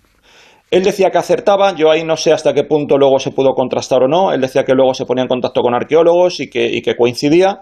Pero aquí he de reconocer que ha sido un trabajo muy exhaustivo porque ya digo, lo que al final nos presentaba era la doble cartografía, digamos, o la doble topografía del yacimiento. Por un lado, la topografía generada con las varillas y la topografía generada con, con las mismas imágenes, con las áreas descubiertas, con los perímetros de los edificios que, aparecen, que están en, debajo tierra. Incluso el Zauri en algunos momentos decía en, a cuántos metros o centímetros estaba un determinado muro y eso luego lo puede también detectar a través de, como digo, con el georradar, otra serie de técnicas que tienen para hacer ese tipo de sondeos. Entonces, bueno, él ha quedado realmente muy satisfecho porque él reconoce y abría su charla diciendo que, evidentemente estamos ante una técnica el de, los tareas que es esotérica, que no está reconocida científicamente, que él sí que digamos que se había acercado a ella eh, de, una manera personal por, por, determinadas experiencias de su vida, pero que nunca había hecho una prueba a este nivel. Y bueno, ya digo, yo creo que hay que fallan algunas cuestiones de control experimental que habría que comentar, pero si hay buena disposición por parte del Zauri, él tiene también los instrumentos de sobra porque es un arqueólogo profesional que hace grandes proyectos. Eh, pues y tiene un montón de publicaciones científicas, entonces eh, sería bueno intentar hacer un, un experimento, como digo, un poco más riguroso, más contrastado, pero esto ya por lo menos, oye, es un primer paso que, es prometedor y que por lo menos, ya digo, sobre todo lo importante aquí siempre es que haya buena disposición, sobre todo por parte del Zaurí, de someterse a, ese escrutinio, ¿no? Que no todo el mundo quiere, quiere que se le cuestione de esa manera. Yo también lo entiendo, es una decisión personal y no tiene por qué someterse. Así que yo por lo menos voy a insistir, voy a ponerme un poco pesado a ver si conseguimos sacar algo, algo productivo. A ver si encontráis un tesoro al final, ¿eh? Eso es lo que yo he pensado también, que, está muy bien esto de la arqueología, pero oye, para, sobre todo para el Centro de Estudios Mirobrigenses, que siempre andamos haciendo grandes proyectos y buscando financiación, pues oye, si damos con unos tesorillos y tal, no nos vendría tampoco mal. Claro, claro. Oye, por cierto, eh, todo esto que estás eh, contándonos, te está pasando donde te cuentas en este momento, que esa Ciudad Rodrigo es una ciudad mágica, mágica, tan mágica, tan mágica, que parece que es el lugar en donde protagonizó algunos hechos mágicos un personaje tan fascinante como era San Francisco, el hombre que fundó y que se considera el padre de los franciscanos. Sí, aquí hay una, hay una tradición, hay un antiguo convento eh, franciscano que se comenta también que la tradición dice que lo fundó o que por lo menos eh, pasó por aquí eh, San Francisco. Y es cierto que esta es una, a ver, esto es una cuestión muy complicada porque hay una tradición que dice que San Francisco de Asís hizo el camino de Santiago. Esa tradición no termina de estar definitivamente contrastada por las fuentes medievales. Estamos hablando de un santo como San Francisco, que es del siglo XIII, y luego lo que es cierto es que ha habido cantidad de fundaciones por toda la península, de fundaciones de monasterios, que se han atribuido que San Francisco pasó por allí y que ya mm, a partir de su presencia, pues luego llegaron otra serie de franciscanos y fundaron el monasterio. A lo mejor eh, San Francisco se alojó de manera muy discreta en una especie de ermita y ya en recuerdo, en conmemoración de la presencia de San Francisco en el lugar, se fundó luego ya un monasterio grande. Eso ocurre en, en, un montón de sitios por todos los puntos de la península, claro, que da la sensación de que San Francisco estuvo todas las partes, ya se salió del Camino de Santiago y, como digo, recorrió todo, todo, este, todo el solar peninsular. Eh, evidentemente eso no es posible y esto está muy cuestionado incluso por los propios historiadores franciscanos, ¿no? Pero la tradición aquí también se da, se da también el, la antigua presencia, incluso, bueno, pues con, ha, eh, rodeado una serie de prodigios. Y, es cierto que luego ha habido una larga tradición de presencia de, frailes franciscanos muy vinculadas también, muy vinculados a la Iglesia, a la, porque Ciudad Rodrigo es obispado, ha sido tradicionalmente obispado, y como digo, esa, esa influencia del franciscanismo dentro de la localidad es muy fuerte. Y ha generado que también en determinados obispos hayan, se hayan producido prodigios muy importantes hasta el punto de que aquí tenemos lo que yo considero una de las, de las ECM más antiguas que podemos documentar aquí en España, ¿no? y que es, que es francamente interesante y le ocurrió a un obispo vistiendo el hábito franciscano, o sea que también estaba vinculado al franciscanismo aquí en la diócesis. O sea que se, se, supone que iba a morir y, y algo pasó, ¿no? Sí, es una historia que, luego tiene una lectura, yo por lo menos he hecho una lectura un poco teológica y política, pero bueno, os lo cuento muy rápidamente, es una persona que parece que era un obispo, un obispo que tenía fama de que, bueno, le gustaban de tener ciertos devaneos carnales, por, decirlo amablemente, eh, y entonces eh, parece A ver, repite, repite, a ver si lo he entendido bien. que, tenía ciertos devaneos carnales. Es una forma muy políticamente correcta de decirlo, ¿eh? Le gustaba eh, mucho que le dieran cariño. Claro, pero, pero ¿a qué lo has entendido? Perfectamente, perfectamente. Por eso te he pedido que lo repitas, para que pues se escuche bien alto. bueno, pues estamos hablando de un obispo del siglo XIV. Eh, se llama Pedro Díaz y eh, es lo que dice la tradición. Y, lo, que, lo curioso es que, bueno, parece que empieza a tener una serie de sueños terroríficos, cada vez como que van increciendo esos sueños, una serie de pesadillas recurrentes, en la que al principio se le aparecen como unos eh, conejos negros que tratan de, roerle lo que serían las vestiduras, eh, luego se les aparece, le aparece una serie de, de, perros, luego ya aparecen directamente unos demonios eh, con un caldero hirviendo donde él tiene que meter la mano y la mano sale pues totalmente ya caldeada, ¿no? de, esa quemada. Y eh, en esos sueños se le está reiterando, aparece siempre un fraile eh, que les va diciendo que tiene que hacer penitencia por todos los pecados que ha cometido en vida, tiene que hacer confesión porque se va a morir. Y él no lo hace, él no hace eso. Total, que finalmente se muere, se muere, y resulta que, cuando fallece va eh, durante un tiempo, los, durante varios días, creo que son diez días si no recuerdo más, los familiares van a ocultar la muerte públicamente de este, de este obispo y se van a repartir todas las propiedades. Finalmente, ya cuando se hace el sepelio público en, en la capilla, en la, en la catedral, resulta que resucita. Y cuando resucita comenta que ha estado en el cielo, que, le ha, que ha tenido un juicio donde su abogado ha sido San Francisco de Asís y que finalmente se le ha dado la oportunidad de regresar para ordenar todos esos problemas que ha tenido también con los familiares y tal, poner todo en orden y finalmente otra vez eh, ya fallecer. Eh, esto es curioso porque este hecho que os comento de la resurrección, hay una capilla del obispo resucitado de Pedro Díaz en la, en la catedral donde hay un cuadro que reproduce el momento en el que se levanta en ese, en ese sepelio, en, eso, en ese momento cuando están ahí pues todos los canónigos y todo, ¿no? brindándoles esa, último, esa despedida litúrgica, y se conserva esa escena y hay una, un texto donde, donde responde a, donde se narra toda esta historia, muy, muy brevemente. ¿no? Luego hay una serie de cronistas locales que lo han ido desarrollando. Yo hago una lectura que es en el siglo XIV hay una polémica teológica, y es que, alguna vez lo he comentado en la, en la tertulia, que mm, no está muy claro dentro de lo que es eh, la Iglesia Católica cuántas veces te tienen que juzgar. Sabemos que hay un juicio post-mortem inmediato, que luego es lo que se comentaba de que si ibas al purgatorio ibas directamente al cielo, pero luego hay un juicio final anunciado en el Apocalipsis. Entonces, teológicamente siempre ha habido la duda de saber cuándo hay que, o sea, qué es lo que se juzga en cada momento. Y justamente en el siglo XIV... Bueno, eh, en el siglo XX no se juzga nada, algunos hay que tienen tepaneos carnales, ¿eh? También. bueno, y luego también tenemos el atasco del Consejo General del Poder Judicial, que eso también lo complica todo. Sí, sí, sí, sí. Eh, lo complica, pero no lo explica. Porque no se pues, explican muchas cosas. Claro, bueno, pues como no te, ahí no tenían tantos, tantos problemas, no había Supremo ni nada de esto, entonces el problema que tenían era, como digo, esta disputa de cuántas veces nos juzgan. Bueno, hubo un papa que tiró un poco por la calle de en medio y dijo que solamente había un juicio, nada más. El, el juicio final. Y no había este juicio post-morte, lo cual era acercarse también un poco al judaísmo porque el judaísmo también dice que hasta el final de los tiempos, no, que venga el Mesías, no serán las, eh, los difuntos juzgados. ¿no? Bueno, ¿qué, ocurre? Que luego llega otro papa y retira esta, este dictamen del papa anterior y justamente coincide que la muerte de Pedro Díaz, por lo menos cronológicamente, se produce como siete años después de esta nueva disposición del Papa, que volvía a, poner, eh, a implantar canónicamente el doble juicio. Entonces, mi opinión sobre el tema es que seguramente este es el tipo de milagro que trata un poco de apoyar esa decisión episcopal, o esa, perdón, esa decisión papal y apoyar la idea de que realmente hay un doble juicio, porque él lo que tuvo es justamente un juicio post-mortem inmediato, pero además, claro, a la usanza terrenal, con su abogado, con su, con su fiscal que le iba acusando y con la figura de, Dios como, como sumo juez que estaba en ese tribunal.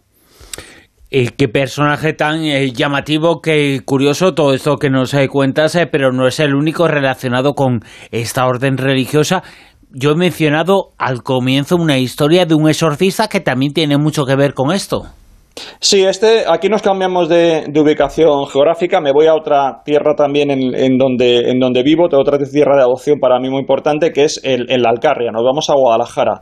Y aquí sí que tuve yo oportunidad de ver de un documento que me parece excepcional, porque se conserva el manuscrito, está en una, ermita, que es eh, la ermita de, al lado de, de en la, en la, ermita del Madronal, de Nuestra Señora del Madronal, que es un santuario mariano.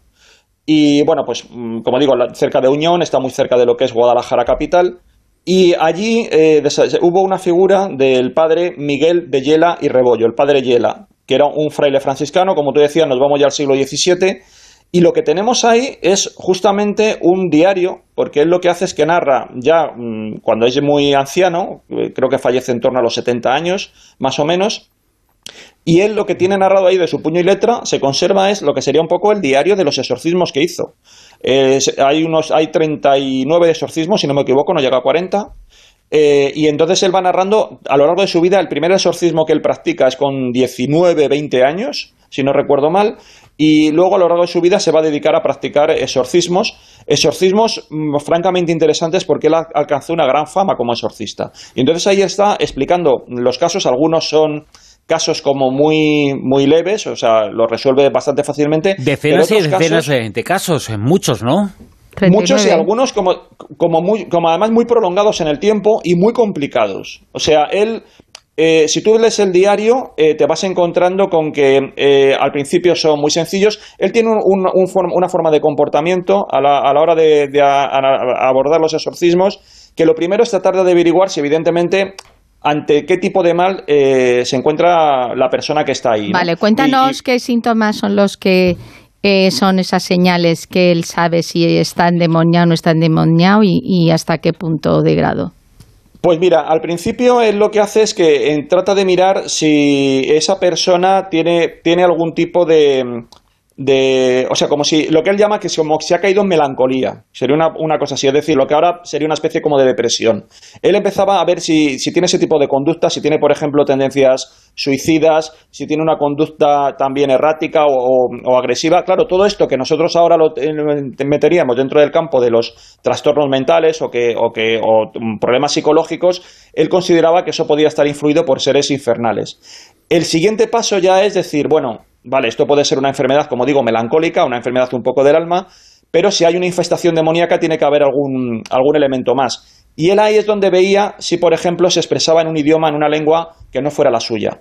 Yela se ponía a hablarle en latín al, al presunto poseído. Y si le contestaba en latín, entendía que, bueno, que aquí ya estamos ante algo que sí que puede ser el demonio. Luego, por supuesto, también veía cosas que se mantienen hoy en día, como por ejemplo si tiene el sansonismo, ¿no? Si tiene una fuerza desmedida, si hay levitación, si era capaz de encontrar ese poseído objetos ocultos, si también empezaba a mostrar rechazo a lo sagrado, cosas de esa, de esa naturaleza, ¿no?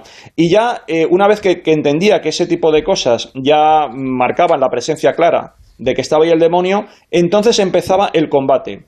Y el combate era primero tratar de saber, mm, que hacer como que el demonio hablara por sí mismo. Y es muy descriptivo en estas narraciones dentro del diario. ¿Qué dice? ¿Qué dice? Pues hay auténticos parlamentos, o sea, se pone a hablar con él, incluso a veces tienen debates, entran en debates eh, teológicos, trata de averiguar el nombre del diablo que hay ahí o de los diablos que hay, porque hay veces que incluso, claro, es un diablo, pero luego son acompañados de legiones infernales. O sea que puede haber ahí una, una, muchedumbre de demonios dentro del cuerpo de la persona. ¿no? Y luego también se preocupa mucho de eh, averiguar cómo se ha podido introducir en él, en el cuerpo de la persona. A veces, por ejemplo, eh, recuerdo un caso que, por ejemplo, era, él supone que era cuando iba a la fuente y bebía a lo mejor de, de un cántaro que pensaba que de alguna forma podía estar encantado y ahí aprovechar ese momento para que el diablo penetrara por, en el cuerpo, en este caso era de una mujer. Entonces también si hay algún tipo de objeto o de ser que está asociado con esa, esa manera de que entre el diablo, él lo que hacía era tratar de quemarlo con un aceite bendito. Eh, también utilizaba el paño de, de, de de la Santa María de Auñón, de la Virgen, para, era un paño que era una de las vestiduras de una de las tallas de, de la Virgen allí, lo utilizaba también como elemento para también forzar al, demonio a que saliera. Y en estos combates se llega a dar también la circunstancia de que él sufría o sea, como eh, psicosomáticamente eh, ese, esfuerzo. Y hubo un momento en el que él entró prácticamente en una parálisis, eh, prácticamente todo su cuerpo quedó paralizado, quedó prácticamente inválido, y a pesar de, quedar así prácticamente inválido, él siguió practicando el exorcismo, lo que pasa que ya, como tenía esa minusvalía tan grave, le tenían que llevar. Incluso en esas condiciones su fama era tan grande que tuvo que ir a Palacio Real a resolver también un tema de un supuesto exorcismo, o sea, una, una supuesta eh, posesión o maldición que estaba afectando al rey. Eh, porque él estuvo también luego en Madrid durante un tiempo residiendo en, el convento de San Gil. Hay un, caso, hay un caso bastante curioso eh, que habla, cuando hacías mención de que tenía varios demonios, que es el de, el de Gregoria, una niña de 13 años. Bueno, este, este, es espectacular, porque además aquí yo creo que ya si hacemos una lectura, una lectura moderna, podemos empezar a pensar que aquí también había otra serie de cosas, ¿no? Porque se ve que es como una familia desestructurada, ella está viviendo con una madrastra que parece que la está maltratando, se, se ve un poco entre líneas porque cada vez que aparece la, la madrastra en el momento en el que él está practicando el exorcismo, ella se pone mucho más nerviosa. Entonces el padre Yela llega a decir en un momento dado que tiene que apartarse, que tiene que dejar de, de regañarla, de maltratarla, de pegarla, y ahí sí también, de una forma, de esa manera, va apaciguando, eh, digamos, el, demonio que tiene dentro, que supuestamente tiene el demonio dentro, esta Gregoria que tenía 13 años. Pero lo interesante aquí es que eh, ella cuenta, la niña cuenta que tuvo que firmar una serie de pactos con el diablo y que la firma de cuando tiene que hacer ese pacto para entregarle el alma al diablo, la firma en la niña la va a poner el, el demonio con su dedo, con su dedo en el pecho. Eh, y le va a quedar como si fuera una especie de marca hecha con un hierro candente, le va a quedar una especie de tridente que en la parte, lo que sería en el ástil, más, más largo, de ese tridente, en el, en el mango, por decirlo así, luego lo, remata con una especie de círculo. Bueno, lo interesante de esto es que esta firma del diablo, de este pacto con el demonio, está, aparece en el margen del manuscrito. Yo esto me, me impresionó mucho, lo fotografié mucho, porque era un poco la idea de que, claro, era la, la firma del propio diablo. Y entonces se van creando una serie de cédulas, como se llama en la época, que no son nada más que este tipo de contratos, de este tipo de pactos, porque todo esto del pacto se hace como también un poco a la manera terrestre, como si fuera un, acto jurídico. Y el padre Yela tiene que hacer también una especie de contracédulas en nombre de la Virgen de Unión para tratar de anular ese, ese, ese pacto con el demonio. ¿no? O sea que, que, hay un entramado aquí muy, muy interesante que al final se resuelve de esta manera un poco jurídica y también porque el padre Yela se esfuerza mucho en, aplicar todas las técnicas que él tenía de exorcismo para sacarle el demonio a esta, a esta niña. y sacaba los demonios. Eh, bueno, pues eh, más o menos eh, descubrimos que no ha cambiado tanto a nivel oficial, bueno, eclesiástico en el mundo del exorcismo. Sí, la, la, técnica es muy, muy similar, o sea, no, no veo ya ahí gran, gran diferencia. Quizás lo que, lo que comentamos, sí que se nota el, tema de que muchos, muchas cuestiones que nosotros ahora ya con el conocimiento que tenemos de la psique humana, de cómo ha ido evolucionando los diferentes trastornos y que antes achacaban a cuestiones, como decimos, maléficas, pues ahora tienen otra explicación, pero eran el caldo de cultivo perfecto para que pudieran dar rienda suelta a este tipo de, de creencias, ¿no? Pero eh, lo interesante también aquí es que esta iglesia de, de eh, se quedó un poco especializada en la cuestión de los, de los exorcismos. Él estuvo practicando exorcismos hasta, creo que el último es cuando tiene ya 64 años. Y con todo y con eso, bueno, pues hasta sus últimos días siempre diciendo que él era un intermediario, él no se apuntaba a los tantos, sino que siempre era, sobre todo la Virgen de Unión, que era su máxima devoción, la que realmente conseguía liberar de los demonios a las personas que, presuntamente les colocaban delante como que estaban poseídas. La historia de este exorcista y otra historia de franciscanos en donde se encuentra Juanjo Sánchez Oro esta noche. Parece que estuvo allí. El propio San Francisco nos ha contado además a Juanjo Sánchez Oro algo que tiene que ver con un zauri y con arqueología. Muchas cosas eh, nos ha comentado, nos ha informado de ellas a Juanjo Sánchez Oro hoy en Sin Límites. Gracias. Nos vemos mañana. Muchas gracias a vosotros. Hasta mañana.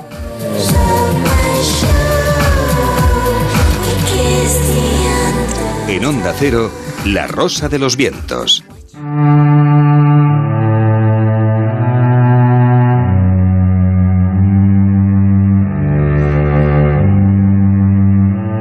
La edad de la mentira.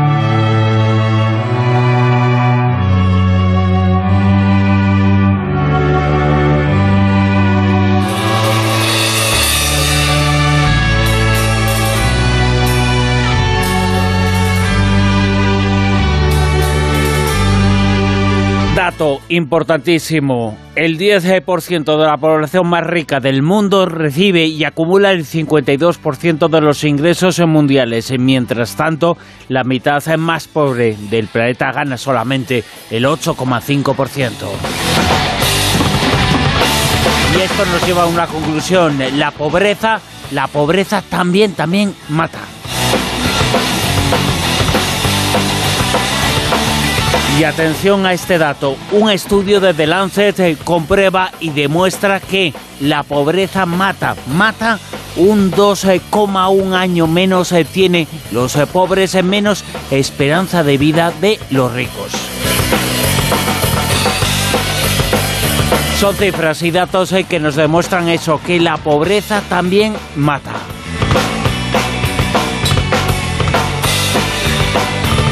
Y esa lucha contra las desigualdades, eh, gracias a sus eh, letras, gracias a sus escritos, eh, tiene también nuestra siguiente invitada que nos va a contar una historia muy, muy interesante.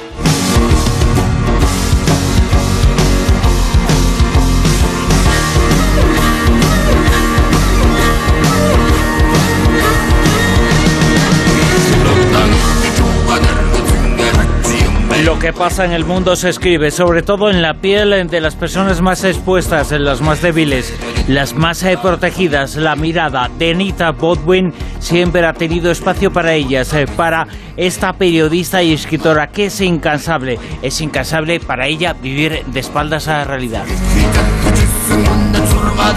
Esto lo dice y lo escribe en el prólogo de su libro Olga Rodríguez.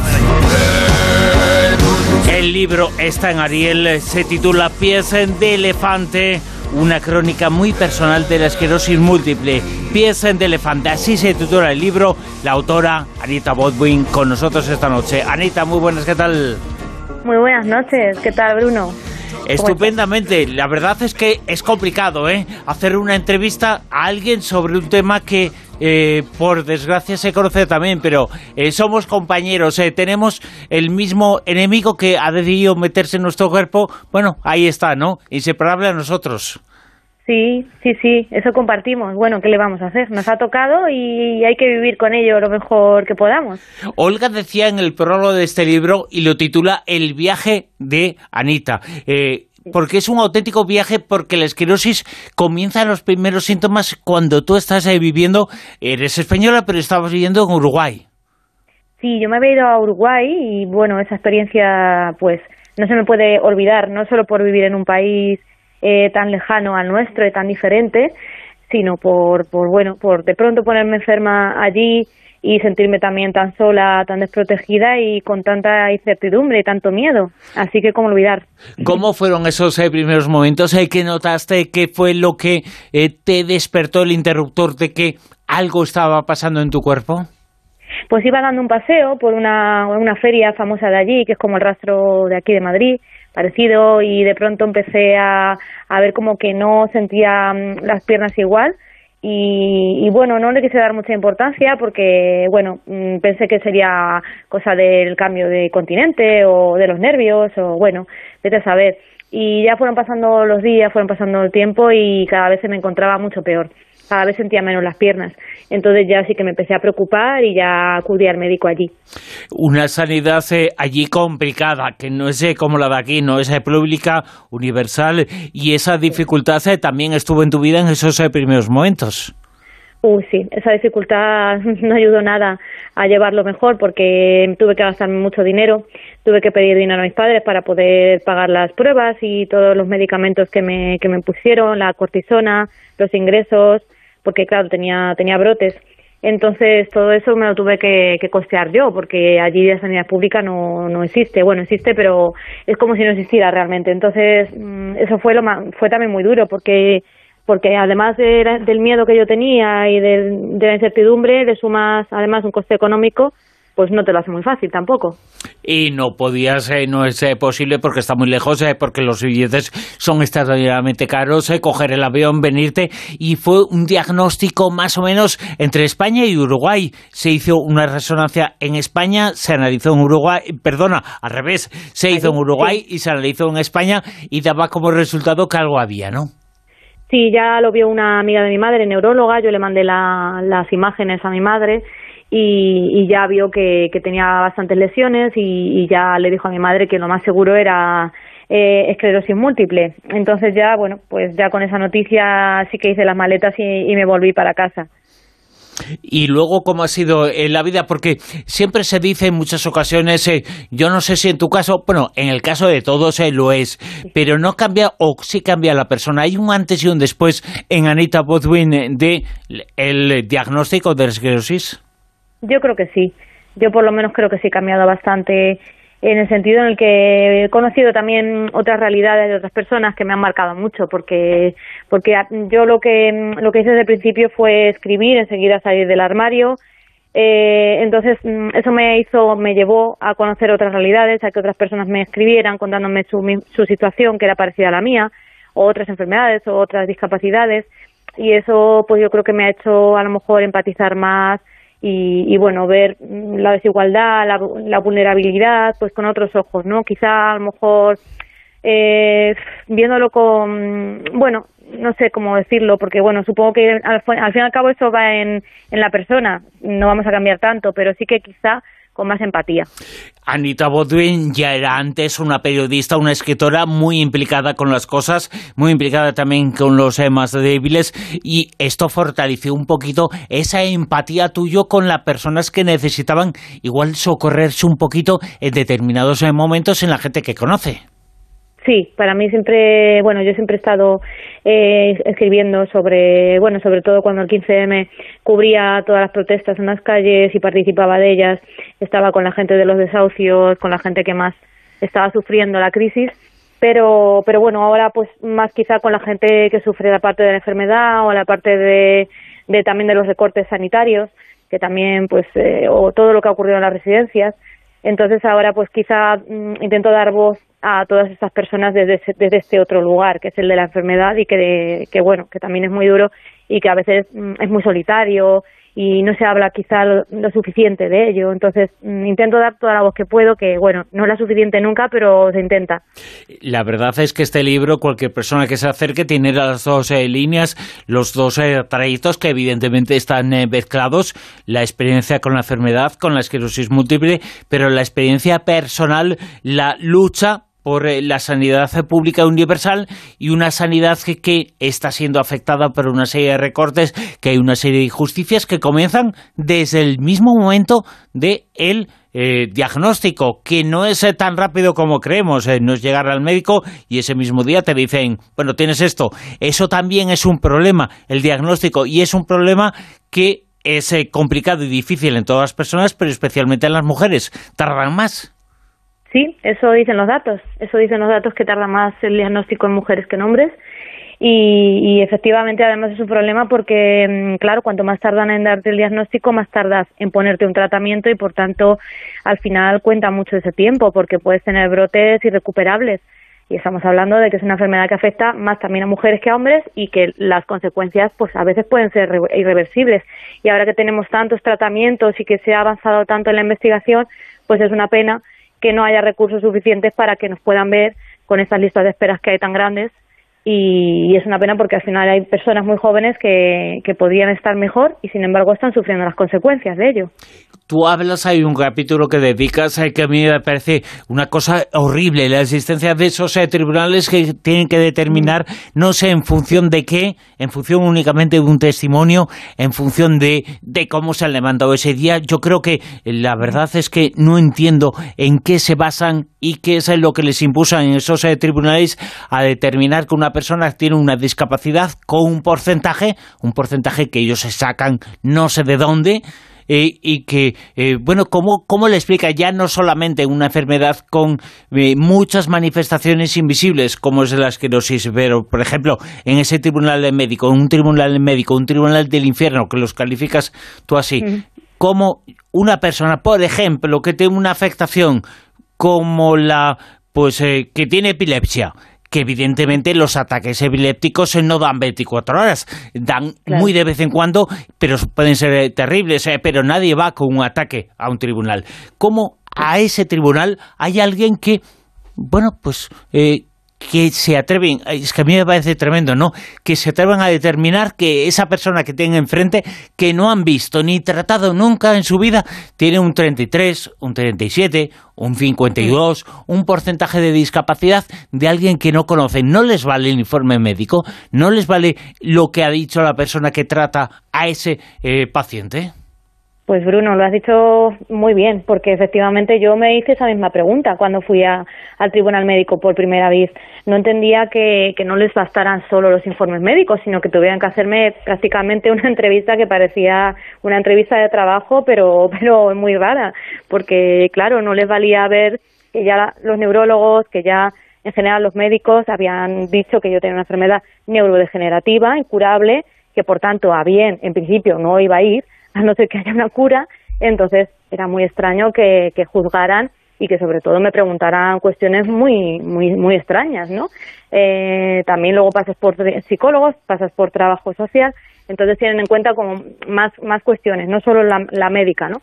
Que yo creo que había que valorar solo la médica, porque ahí estamos para valorar la discapacidad, no entiendo muy bien que se mezclen otras cuestiones. Pero bueno, eso es como lo hacen ellos. Yo la verdad no tengo ni idea de que se haga así, pero sí que creo que en enfermedades como, como esclerosis múltiple y otras tantas deberían dar el diagnóstico simplemente con el, o sea, deberían darte el certificado de discapacidad simplemente con el diagnóstico y no hacer de pasar por esos tribunales que son horribles. Unos tribunales horribles, eh, tú cuentas de eh, tu experiencia, que fue en esa ocasión, vivías en Sevilla, esa experiencia que te dijeron, bueno, ese día procura ir con las, eh, las ropas que tengas, da un poquito de pena y, parece muy enferma, muy enferma. como si ese tribunal se fuera a basar en una impresión subjetiva de lo que tenía enfrente. Sí, sí, sí, tal cual. A mí me lo hicieron así saber varias personas que ya habían pasado por ese proceso, porque yo pregunté en redes sociales, oye, ¿qué hay que hacer aquí? No tengo ni idea de, esto. Eh, no vas preparada para, para algo así. Ya me habían hablado mal previamente, me habían, me habían dicho, mm, ten cuidado porque no lo vas a pasar muy bien. Entonces, pues me dijeron que sí, que, que fuera con las peores ropas, que fuera fatal, fatal, dando muchísima pena, poco menos pues, eh, pues siendo una indigente. Eh, si no, no, no me iban a dar nada. Entonces, claro, tú vas allí, pues ya imaginándote que, bien no, no vas a pasarlo. Y, y efectivamente, así es, porque es todo muy frío, es todo como si fueras un número más y como si tuvieras que demostrar algo que ya, ya está escrito en un papel. No, no entiendo, como si estuvieras tuvieras que contarles una mentira, no, no le vi ningún, ninguna lógica a eso más allá de, de bueno, de no dar demasiadas, demasiados certificados algo que tampoco comprendo porque la verdad que con el certificado de discapacidad no tienes ningún tipo de ventaja económica. Entonces ni siquiera comprendo que, que no te den un derecho que, te corresponde. Esa es eh, la palabra. Nos hemos creído en muchas ocasiones que la gente pide y no pide. Cuando tiene un mal, cuando tiene una enfermedad, la gente no pide, la gente sufre, la gente necesita y eso es lo que reclamas en el libro y lo que reclamas en desde siempre y lo que hay que reclamar, derechos. Que esa gente necesita derechos, no necesita ayudas, necesita derechos. Eso es. Sí, eso es. Es que es algo que nos debería pertenecer porque no ya bastante tenemos con lo que tenemos de sufrir tantísimas injusticias, desigualdades, precariedades, que en el caso de mujeres una vez más vuelven a ser mayores, pero en general en el colectivo de discapacidad eh, hay muchísima pobreza y yo creo que, que no estamos ahí porque nos apetezca, no estamos pidiendo limosnas ni, ni nada, ni estamos quitándole a nadie nada, simplemente estamos intentando vivir dignamente y, y con, bueno, con lo, con lo poco que se nos pueda dar, que para eso se supone que está el estado de bienestar y, la sociedad democrática, para que todo el mundo, eh, quien menos tenga, puede también estar un poquito mejor. Y fíjate que nosotros estamos en un país eh, con muchísimos problemas, con muchísimas dificultades, algunos si quieren incluso desintegrar ese Estado de Derecho, pero eh, nosotros eh, tenemos una sanidad bastante digna. Imagínate cómo pueden estar en sitios en donde hay una sanidad complicada y mucho más difícil, pero eso no tiene que estancarnos en absoluto a la hora de pedir derechos. No se tienen y no se tienen. Totalmente. Por eso tenemos que darnos cuenta de la importancia de defender nuestra sanidad pública en los servicios públicos, porque sobre todo cuando viajas al extranjero, como me pasó a mí, y vives circunstancias muy duras en las que no te puedes hacer cargo y creo que muy pocas personas de verdad se podrían hacer cargo de un tratamiento eh, como puede ser de cáncer o bueno como la esclerosis múltiple que es el que tengo yo que cuesta casi alrededor de 2.000 euros al mes eh, nos tendríamos que dar cuenta de que de la suerte que tenemos con esa sanidad y de, y de la suerte que tenemos con los profesionales que dan la cara cada día, que en la pandemia lo dieron todo, que parece que a veces se nos olvida y creo que de verdad esa sería de ser nuestra mayor defensa y nuestro mayor sentimiento patriótico debería ser el de defender una sanidad pública. Has eh, mencionado un asunto que creo que es eh, muy importante, lo que cuesta un tratamiento de una enfermedad eh, como esta. es un tratamiento que en muchos casos cuesta miles y miles de euros cada mes, que evidentemente no paga el paciente, que paga el sistema, que paga la sanidad. ¿Qué parte crees eh, tú que puede haber de chantaje emocional por parte de las grandes empresas eh, farmacéuticas al Estado, a los Estados, en esos eh, precios que en ocasiones son verdaderamente desorbitados? Bueno, con la farmacia hemos topado. La verdad que, por desgracia, hay demasiados intereses ahí. Mm, yo tengo también, bueno, yo soy muy crítica con ello, ¿no? Con los laboratorios, grandes laboratorios y grandes empresas farmacéuticas, porque creo que tienen muchos intereses, por ejemplo, intereses de también cronificarnos, ¿no? De no llegar lo suficientemente rápido a una cura. Tengo también mis, mis sospechas, no lo sé. Eh, pero desde luego sí que hay muchas presiones al Estado y hay muchas presiones a todos los Estados. Ellos al final tienen el control. Bueno, no solo son las grandes farmacéuticas, en general son los grandes poderes. Hace poco también en un reportaje de Amazon que hablaban de esto, ¿no? De, de cómo Amazon compraba, o sea, tenía comprado a todos los poderes, no se podía hacer nada, no se podía eh, digamos, dar unos derechos laborales a, las personas que estaban trabajando ahí, porque Amazon tenía todo el poder. Ese es el problema, ¿no? Que, lo, que estas personas, esta gente, ¿no? Estas corporaciones, ya sean farmacéuticas o, o grandes multinacionales, tengan más poder que los propios estados, porque entonces es incontrolable lo que pueden hacer con nosotros. En este libro, en Pies de Elefante, hablas de la arquitectura de las ciudades, de la composición de las ciudades, que parece no estar eh, destinada a mejorar la vida de la gente, sino hacerla más complicada. Eso sí, mejorar la vida de las tiendas, de los bares, eso está todo estupendamente para ellos, eh, pero no estupendamente para los ciudadanos, para las personas de a pie. Yo recuerdo una experiencia que tuve hace unos meses en eh, Zaragoza, sabes perfectamente, ¿no? Que la esclerosis eh, tiene momentos de una fatiga, de un cansancio terrible y como no parece, pues eh, pues no para el dolor, no para el problema. Y yo estaba en una ciudad muy grande, Madrid es más grande todavía, pero los problemas son prácticamente los mismos, en una ciudad como Zaragoza, buscando un banco un sitio donde sentarme, un sitio donde sentarme y que no me cobraran por ello, eh, porque terrazas había muchísimas, eh, pero bancos había poquísimos. El mundo y las ciudades no están hechas eh, para las personas con problemas, con alguna discapacidad, con algún problema de movilidad. No está hecho para eso.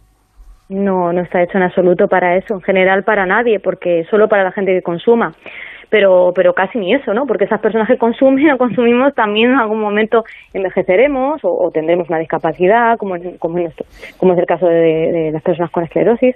Eh, no se piensa en general para los cuidados, para las mujeres que van o hombres que van con el carrito o personas que van con la compra. Eh, no se piensa en general en, en, en lo que viene siendo efectivamente los cuidados en una sociedad, en una ciudad mucho más vivible, mucho más respetuosa para el tránsito eh, se piensan para que no podamos estar en ella ni hacer vida, sino que vayamos de paso. Y es una pena porque yo creo que se pierden cosas muy bonitas que pueden ocurrir en los barrios, historias de verdad mm, grandes, ¿no? Que pueden, como siempre nos han contado a lo mejor nuestras abuelas de los pueblos o de los lugares más pequeños, ¿no? Y es una pena que se pierda esa parte. Yo creo que mm, ahí se está cometiendo un gran error. Fíjate, cuando se habla de urbanismo social, un urbanismo de las ciudades, pues eh, que busca fundamentalmente la empatía y mejorar la vida de la gente. Me acuerdo de un personaje, ahora mismo es un barrio, eh, un barrio eh, de gente pudiente más o menos, eh, pero Arturo Soria, el personaje, el personaje original, Arturo Soria, era un tipo con una serie de ideas verdaderamente fantásticas, fascinantes, quería que cada eh, ciudadano plantara un árbol, que cada casa tuviera su jardín, eh, que las eh, personas tuvieran huertos que les sirvieran para ser autosuficientes. Es una persona con unas ideas fantásticas en ese sentido, algo muy sencillo además.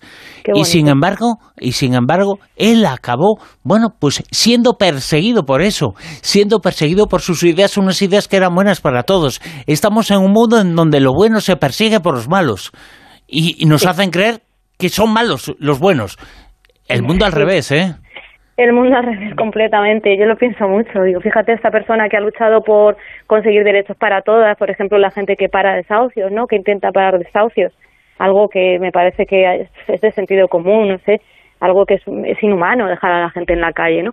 Pues esas personas son las perseguidas, esas son las encarceladas, y luego si hay gente que roba miles de millones de euros y, deja, no sé, deja las arcas públicas vacías. Sin embargo, parece que no, que no ocurre nada. Es una pena que esté, que esté así, bueno, la sociedad o la justicia o no sé muy bien.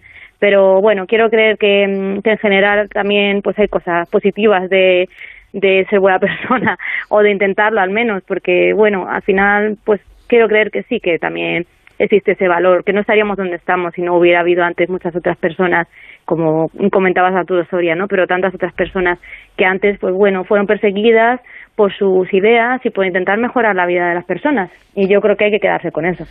En la presentación de tu libro, que fue hace muy poquitas horas eh, en Madrid, eh, Pies de Elefante el libro, estuvo presente y hablasteis un poquito y él se dirigió a la gente, la persona que fue fundamental en que existiera ley de eutanasia en nuestro país. Una persona que buscó y que ha donado, además de todo el dinero de su esposa fallecida, a la investigación de esclerosis múltiple. Eh, esa persona estuvo ahí y fue perseguida en su momento, Ángel creo que se llamaba, fue perseguida en su momento también eh, por intentar cosas buenas. Sí, fue represaliado en la dictadura y creo que estuvo tres años en la cárcel. Y, de hecho creo que también bueno conoció a su bueno a su mujer fallecida también eh, bueno por sus ideas políticas no o sea eran eran personas luchadoras en, ya previamente y luego después pues hicieron de su vida una lucha y, y también de, de lo que le ocurrió a ella. Y bueno yo creo que personas así son un ejemplo para todas las demás eh, y tenemos que quedarnos con, con, esos ejemplos, con esos ejemplos que nos inspiran y que para mí sí que son los verdaderos ejemplos de superación que deberían inspirarnos a todas las personas para intentar hacerlo también algo parecido a ellas.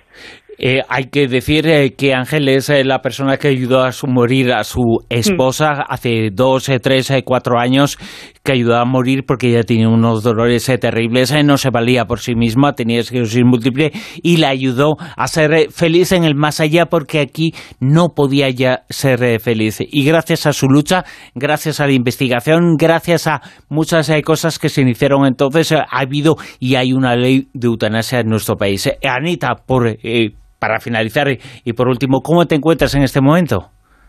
Pues bien, estoy un poco cansada porque ayer fue la presentación, como comentabas, del libro y siempre que ocurre algo así, luego después al día siguiente me pasa factura y me paso el día a lo mejor en la cama o muy cansada y, con dolor.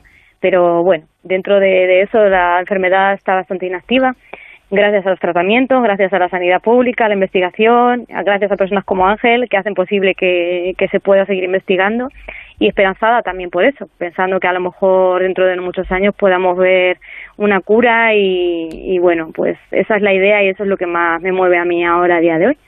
Y supongo que ya recibiendo agradecimientos y la gente señalándote lo importante que es visibilizar un problema. Y tu libro lo hace, eh, visibiliza la esclerosis múltiple y cuenta tu experiencia y a partir de tu experiencia haces una serie de reclamaciones, de reivindicaciones sobre lo que debe ser la sanidad, la empatía, la igualdad y los derechos de la gente que están pisoteados por muchas cosas, eh, pero también, eh, bueno, pues eh, por un sistema que no siempre les ayuda a lo mejor. Sí.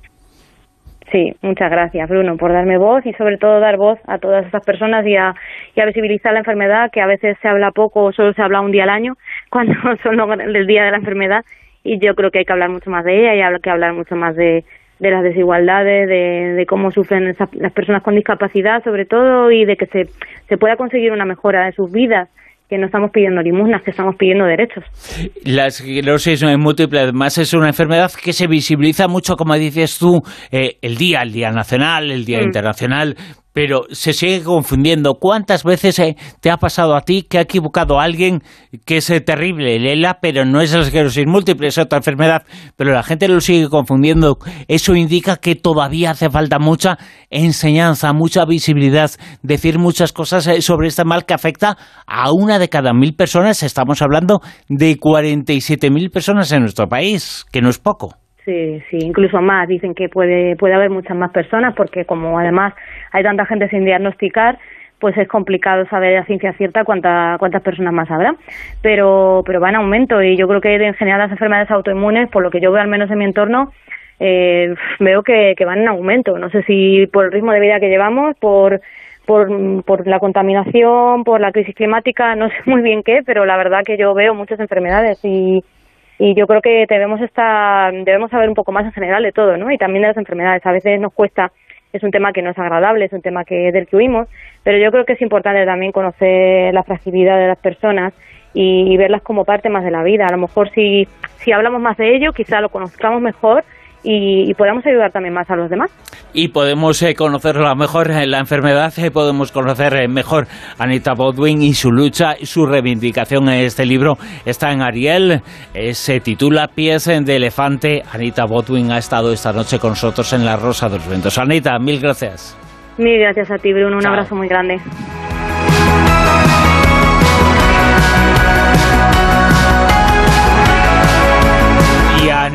Hace su reclamación, hace su exposición y nos expone y nos cuenta cómo la pobreza mata. Da ese dato, 2,1 años menos de esperanza de vida las personas que tienen y están en los umbrales de la pobreza. Y esto no cambia. En los últimos años, en las últimas décadas, no ha cambiado. La pobreza también mata y seguimos sin aprender. Las noticias en Onda Cero y luego continuamos.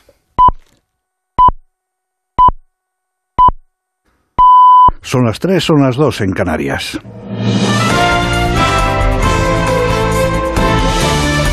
Noticias en Onda Cero. Buenas noches. La presidenta de la Comunidad de Madrid, Isabel Díaz Ayuso, ha llamado a abrir los ojos ante un gobierno de Pedro Sánchez que quiere romper España y ha retado al jefe del Ejecutivo a plasmar en un programa electoral su idea de cambio del país para someterlo al veredicto de las urnas. La jefa del Ejecutivo madrileño ha intervenido en un acto que ha organizado el Partido Popular en Madrid bajo el título En defensa de un gran país junto al líder nacional del partido, Alberto Núñez Feijo. Pero que no sea cara dura que no nos señale a los demás como extremistas, como sectarios, para que estemos arrinconados. porque no cuela? Porque lo que hacemos es decir la verdad, que les molesta. Si no soportan que haya una justicia libre, si no les si les molestan los propios parlamentos, ¿qué no pretenderán hacer con la oposición? ¿Les molesta que seamos una alternativa? ¿Les molesta que digamos la verdad? Porque les molesta que seamos los que vamos a sustituir su poder en Moncloa para gobernar no para mandar.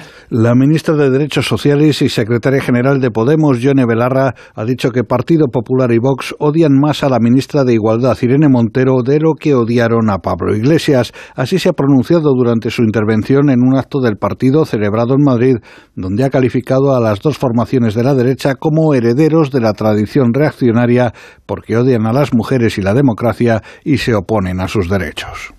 Irene y su familia han aguantado cosas que nadie debería aguantar en una democracia plena, compañeras y compañeros. Nadie debería aguantar el acoso de los fascistas durante meses en la puerta de tu casa, casa en la que viven tres niños pequeños. Nadie debería aguantar mentiras, bulos, fake news, persecución judicial. Pero nosotras no olvidamos que el objetivo siempre ha sido la destrucción personal para destruir el objetivo político. La ministra de Hacienda y número dos del PSOE, María Jesús Montero, ha respaldado el papel fundamental de Irene Montero y el Ministerio de Igualdad en pos del avance de las mujeres y ha abogado por la unidad del movimiento feminista. Así lo ha expresado la ministra en el marco del Congreso de la Internacional Socialista que se celebra este fin de semana en Madrid. No hay ninguna propuesta que conozcamos del Partido Popular que permita saber cuál es el proyecto de país que tiene el Partido Popular, cuál es el proyecto de convivencia y a través del ruido y la bronca no se es útil en política y ojalá abandonen pronto esa posición y vuelvan a la posición de Estado que nunca tuvieron que abandonar en temas tan importantes como la convivencia en nuestro país. Miles de policías y guardias civiles se han unido en una multitudinaria manifestación en el centro de Madrid en la que han acusado al gobierno de discriminarles al no sentarse a negociar sus principales reivindicaciones, una jubilación anticipada con garantías, la jornada laboral de 35 horas y la reclasificación al grupo B funcionarial. Además, el secretario general de AUGC, Juan Fernández, ha denunciado el uso de la Guardia Civil por parte del gobierno como moneda de cambio en la negociación de los presupuestos. Nos cogen como moneda de cambio y meten a la Guardia Civil de Tráfico de Navarra para expulsarnos por llegar a un acuerdo con EH Bildu. Basta ya. Al menos una mujer ha fallecido y otras 13 personas han resultado heridas, una de cierta gravedad, y otras 12 más han desaparecido tras un corrimiento de tierra que ha arrasado decenas de viviendas en la isla italiana de Ischua, en el Golfo de Nápoles. El lugar más afectado ha sido el municipio de Casamicciola Terme, que ha acabado medio sumergido por las lluvias torrenciales que han dejado al menos 130 desplazados. El ministro de Infraestructuras, Matteo Salvini, ha avanzado que el número de fallecidos podría ser de ocho personas y la Policía Nacional de Ucrania estima que al menos 32 personas han muerto en Gerson, en el este del país, por ataques aéreos rusos desde la retirada de las fuerzas de Moscú el 9 de noviembre. Asimismo, la policía informa de que las fuerzas de desminado ucranianas han despejado al menos 450 hectáreas de tierra de la región y retirado 3.500 explosivos. Por otro lado, las autoridades ucranianas han denunciado al menos 13 heridos en nuevos ataques con misiles rusos de Dnipro, aunque se sospecha que hay más víctimas bajo los escombros de varios edificios residenciales alcanzados por los proyectiles. Y de vuelta a España, el tiempo estable y sin precipitaciones va a predominar este domingo en casi todo el país y solo se esperan cielos nubosos al final del día en el oeste de Galicia. En Baleares, durante las primeras horas del día, habrá intervalos de nubes que tenderán a despejar durante la mañana y en Canarias se darán intervalos de nubes en el norte de las islas de mayor relieve. Es todo, más noticias dentro de una hora y en ondacero.es. Síguenos por internet en ondacero.es.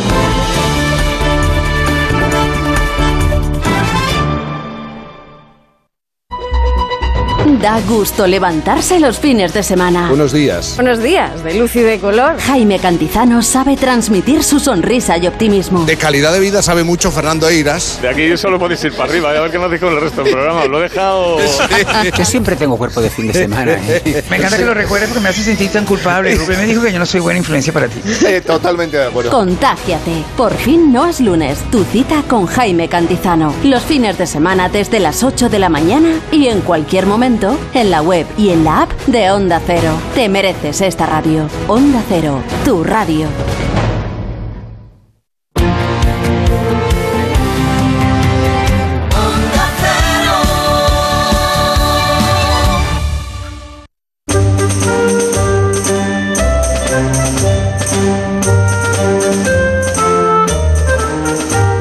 En Onda Cero, La Rosa de los Vientos con Bruno Cardeñosa.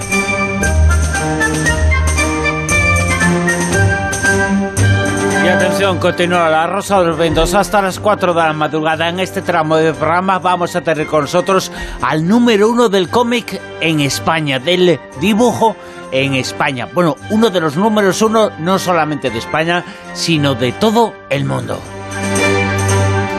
Paco Roca va a estar con nosotros en La Rosa de los Vientos, el gran Paco Roca.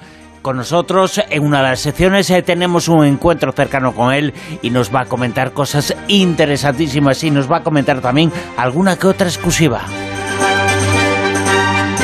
Una hora de programa en la cual eh, también vamos a escuchar a Amado Martínez en Big Bang Mado. Nos va a hablar de cómo la ciencia ha confirmado y ha demostrado que la primera impresión es la que vale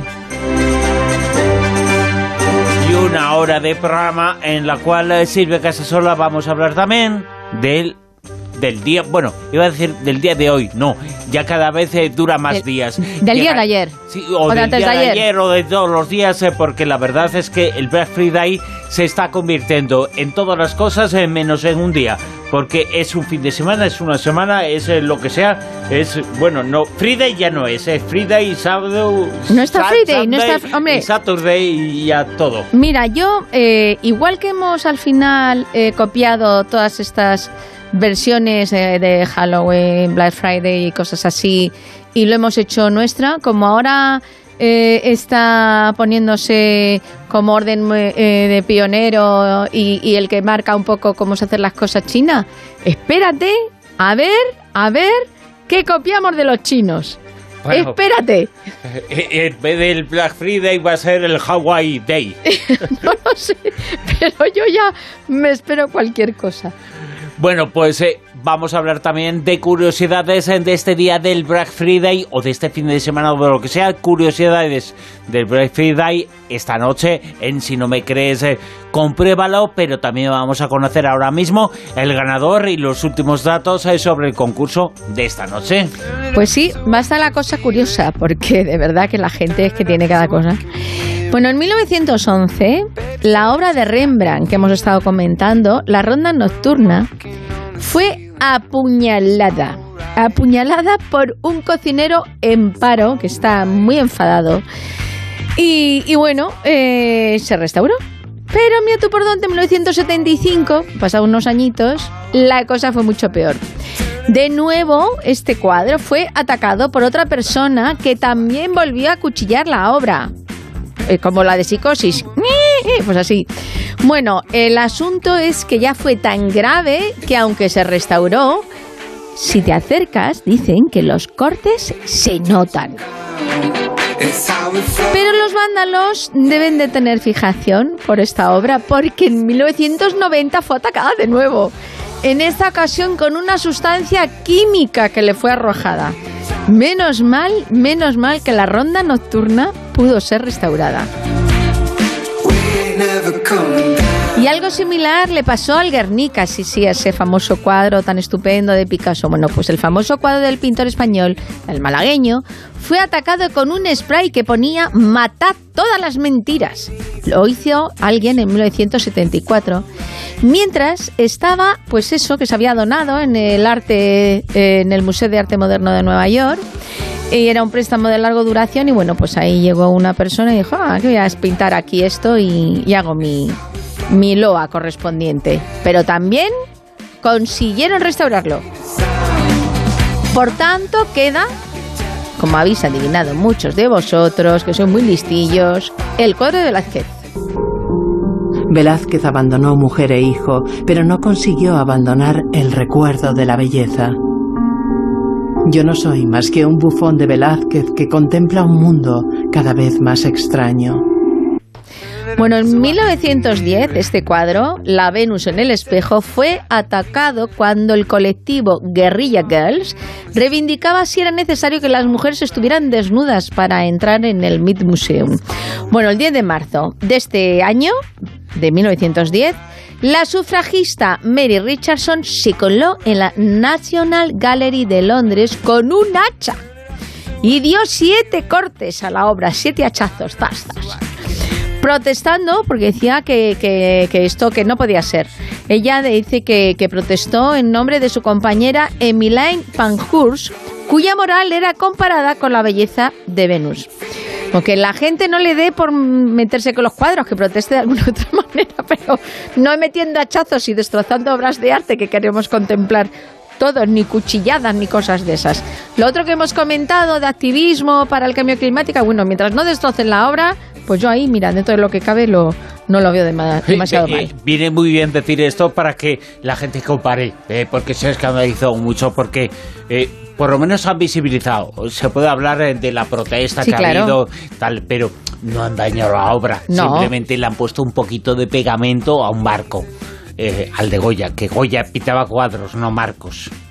Ya, hombre, sí, No, todas, no, pero no es todas las cosas. cuchilladas Claro, no, no, estos son que- hachazos, claro, claro. cuchilladas y bueno, y alguna barbaridad más, pero tampoco vamos a estar sí, aquí, sí, claro. porque parecen sí. Pero hay una diferencia enorme. Psicosis total. Pero bueno, el caso es que se han restaurado, que se pueden volver a contemplar, así que, eh, por favor, para eso, mira, prefiero, o, bueno, y ahora las modas estas de mm, quemar las, las obras originales para sacar los NFTs, o sea, que es que la gente está muy mal, muy mal. Bueno, vamos a ir con el ganador o ganadora de esta noche, que está ahí la gente pendiente. Ha sido Alex P. San. Alex P. San, eres el ganador de esta noche. Así que envíame a mi Twitter, a mi Twitter de Silvia Casasola, tu dirección, ¿vale? Y te llegará ese libro de Manuel Carballar, que va a ser sorpresa, porque todavía no tenemos el título. Mañana, como viene aquí la autora, le diré, oye, dime qué libro quieres regalar y así ya lo tendrás e incluso lo podemos poner en, en Twitter para que lo sepáis. Así que enhorabuena y ya sabes, ve al museo, disfruta y contempla las maravillosas obras que tenemos en todos los museos del mundo. Esto es La Rosa de los Vientos, son las 3 y 13 minutos. La Rosa de los Vientos con Bruno Cardeñosa. Our whole universe was in a hot, dense state that nearly 14 billion years ago expansion started. Wait, the earth began to cool, the autotrophs began to drool, Neanderthals developed tools, we built a wall. We built the pyramids, math, science, history, unraveling the mystery that all started with a big bang. Brilliant. Big Bang Mado. Decía Sheldon en Big Bang Theory, decía Sheldon que la primera impresión es la que vale. Lo primero que pienses en de algo es lo importante, el otro es ruido. Y si no lo decía Sheldon, me lo acabo de inventar. Lo decía Martínez, Leonard. muy buenas, ¿qué tal? Buenas noches, ¿cómo estáis? Pues no sé lo que diría Sheldon, la verdad, ya me has dejado pensando. Pues sí, yo tampoco sé lo que diría, pero es que yo soy de los que pienso eso, ¿no? Que lo primero que tú piensas, el primer impulso que piensas sobre algo o sobre alguien, vale mucho. Igual no es la verdad y tampoco se puede tomar como el 100% de lo cierto, pero es mucho más importante y mucho más reflexivo, aunque no nos demos cuenta de lo que parece. Pues mitad y mitad. Pero, sí, mira, fíjate, porque primera impresión, que es un término psicológico que, que apela a ese instante en el que conocemos a alguien por primera vez y tu cerebro se hace una radiografía sobre cómo es esa persona. Si te parece buen tipo, si te parece mal tipo, si puedes confiar en él, si no. Y esta idea nos la hacemos en una fracción, en, en cuestión de una décima de segundo. una décima de segundo. Que hacemos un poco, Mado, como Sherlock Holmes, ¿no? El método ese deductivo, pero sin, sin ponerlo en práctica. Que él cogía y según veía a la persona, mm, los zapatos, eh, la mirada, el peinado, eh, todo. Ya decía, eh, vive aquí, eh, se reúne con cierto tipo de gente, trabaja, si tiene un poco de tinta en la uña. eh, o sea, mm, mm, hacía totalmente un, un perfil del personaje y casi de su vida. Inconscientemente lo hacemos. Inconscientemente, la voz, la postura, el acento, la apariencia física, su cultura, el idioma, el acento con el que habla, todo. Mira, mi madre siempre decía que lo primero que se fija una persona es en el pelo y los zapatos. Por eso había que tener siempre el pelo bien limpio y los zapatos igual. Muy bien arreglado el pelo y los zapatos, porque es lo primero que se fija una persona. Y en parte tenía, tenía De- razón. Depende del contexto, ¿eh? Depende del Claro, contexto. depende. Hay gente que no tiene ni zapatos. Claro, no, bueno, de los eso sí, evidentemente, no, pero me refiero, es decir, tú entras en una redacción periodística y si alguien tiene los zapatos muy lustrosos, es que esa persona se mueve muy poco y anda muy poco. Y eso Claro. no es bueno. Claro, dependiendo del contexto, porque no es lo mismo una cita que una entrevista de trabajo, que una redacción, que si una persona... No es lo mismo. O, ejemplo- imagínate que, que estás viéndole con un pelo reluciente, mm, zapatos que viste fenomenal, echa una sonrisa y le ves ahí un paluego entre los dientes, pues ya se se te quita la... Yo me acuerdo una vez que vi a un hombre exageradamente guapo y cuando abrió la boca, no quiero decir el acento que tenía, se le perdió todo el encanto. Pero digamos que hablaba un poco garrulo, ¿vale? Sí, sí, no, sí. sí, era un poco garrulo, era un poquito garrulo. Mira, pero mira, hablando de acentos, los acentos otorgan una impresión a las personas que lo perciben. Por ejemplo, en una entrevista de trabajo, esto es un estudio que, que hicieron al entrevistar a un solicitante con un acento del medio oeste de los Estados Unidos, un acento colombiano o un acento francés, pues los que eran del medio oeste de Estados Unidos evaluaron el acento de los de Estados Unidos como significativamente más positivo que el candidato de acento francés, ¿no? Porque lo veían como más símil a ellos. Sin embargo, la evaluación del solicitante con acento colombiano no difería significativamente de los, de los otros dos. O sea, son cosas que tienen que ver con la cultura, con, o sea, no, no, no es algo así como, como universal. Y luego hay una cosa que son las señales físicas que realmente nuestro lenguaje no verbal nos delata. Y atención porque las mujeres tienen como un sexto sentido más afinado para percibir este tipo de, de lenguaje no verbal. Pero vamos, que somos bastante buenos a la hora de captar las... O sea, sí que nos podemos fiar mucho hasta cierto punto, ¿vale? Luego hablaremos de hasta cierto punto. Y luego no todo, ¿no? también hay primeras impresiones, por ejemplo, que no sea visual, de gente con la cual hablas por teléfono. Claro, o a la que hueles o a la que no ves, porque de todo son primeras impresiones, no todo nos entra por, los ojos. Hay olores, hay tacto, hay sonidos, cómo te habla por teléfono, cómo es su voz.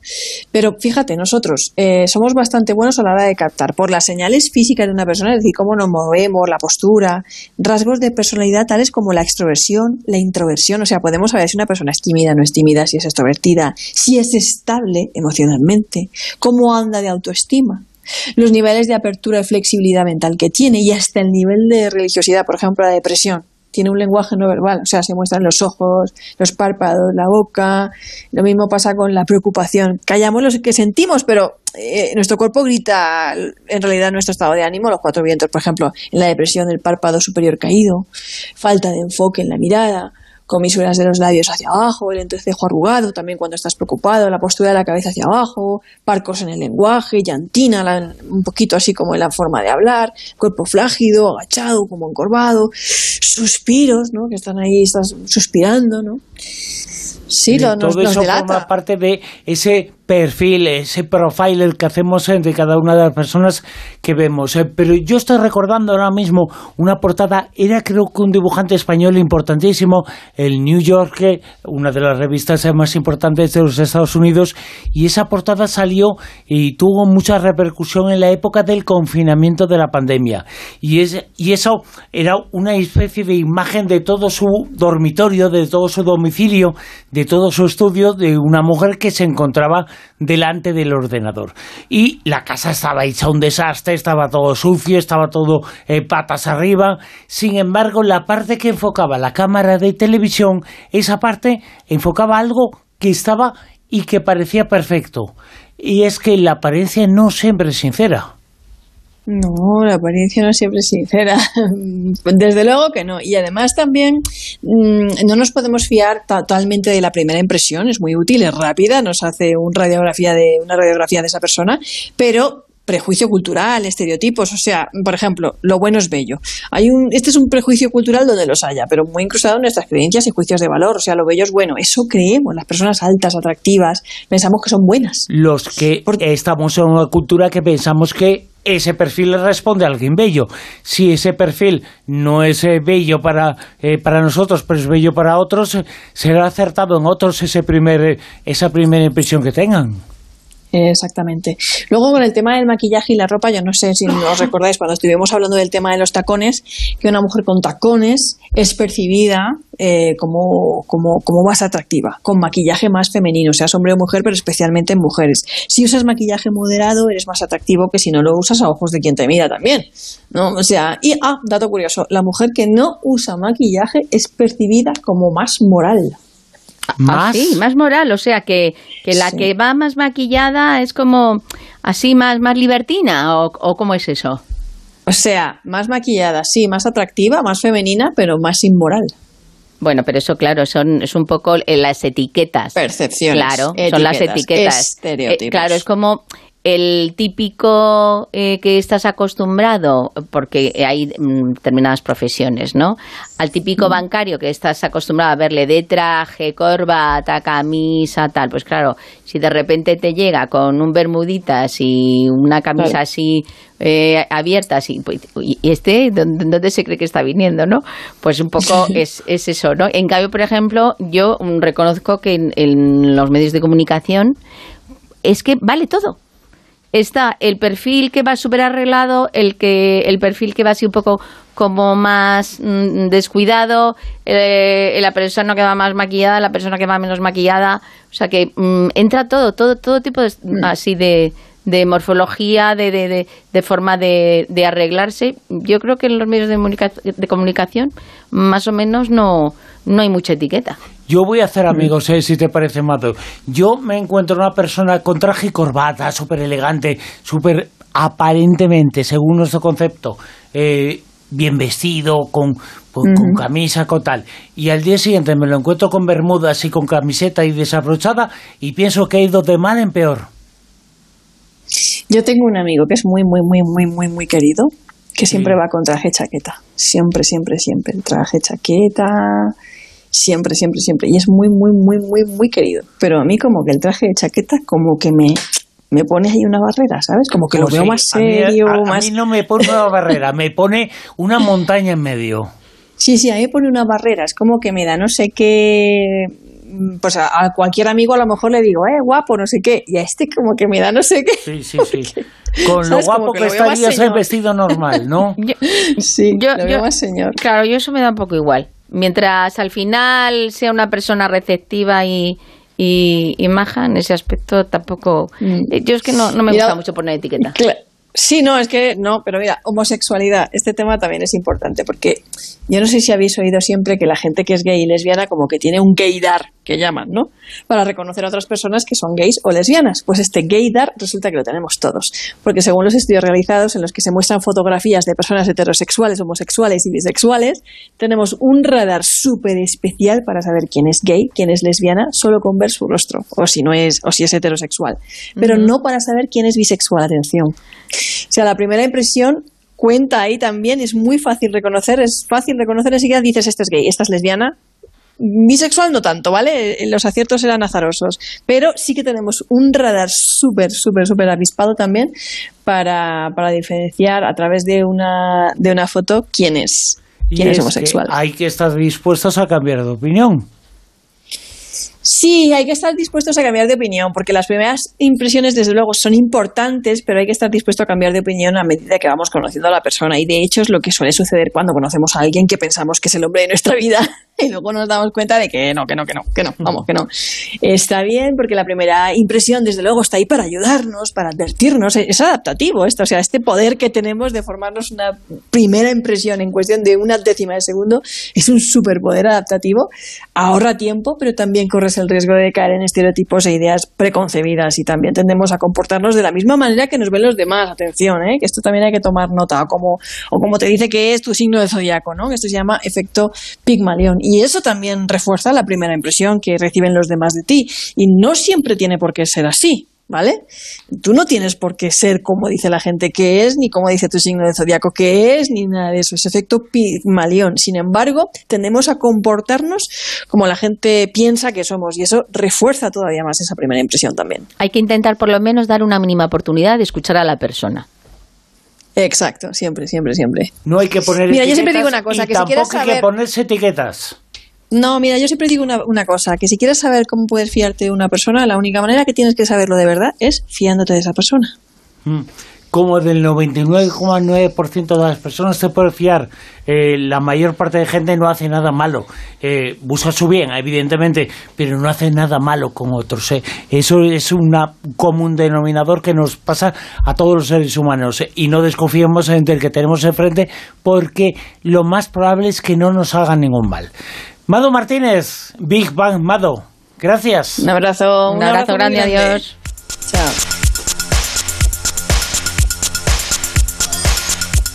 En Onda Cero, La Rosa de los Vientos.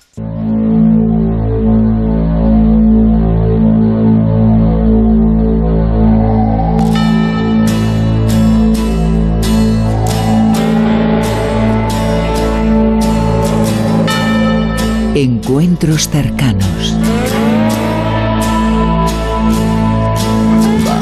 Unos encuentros eh, cercanos que son esta noche con el número uno del cómic en España. Bueno, en España y uno de los números unos en el mundo. Es un autor, un dibujante querido, admirado, respetado.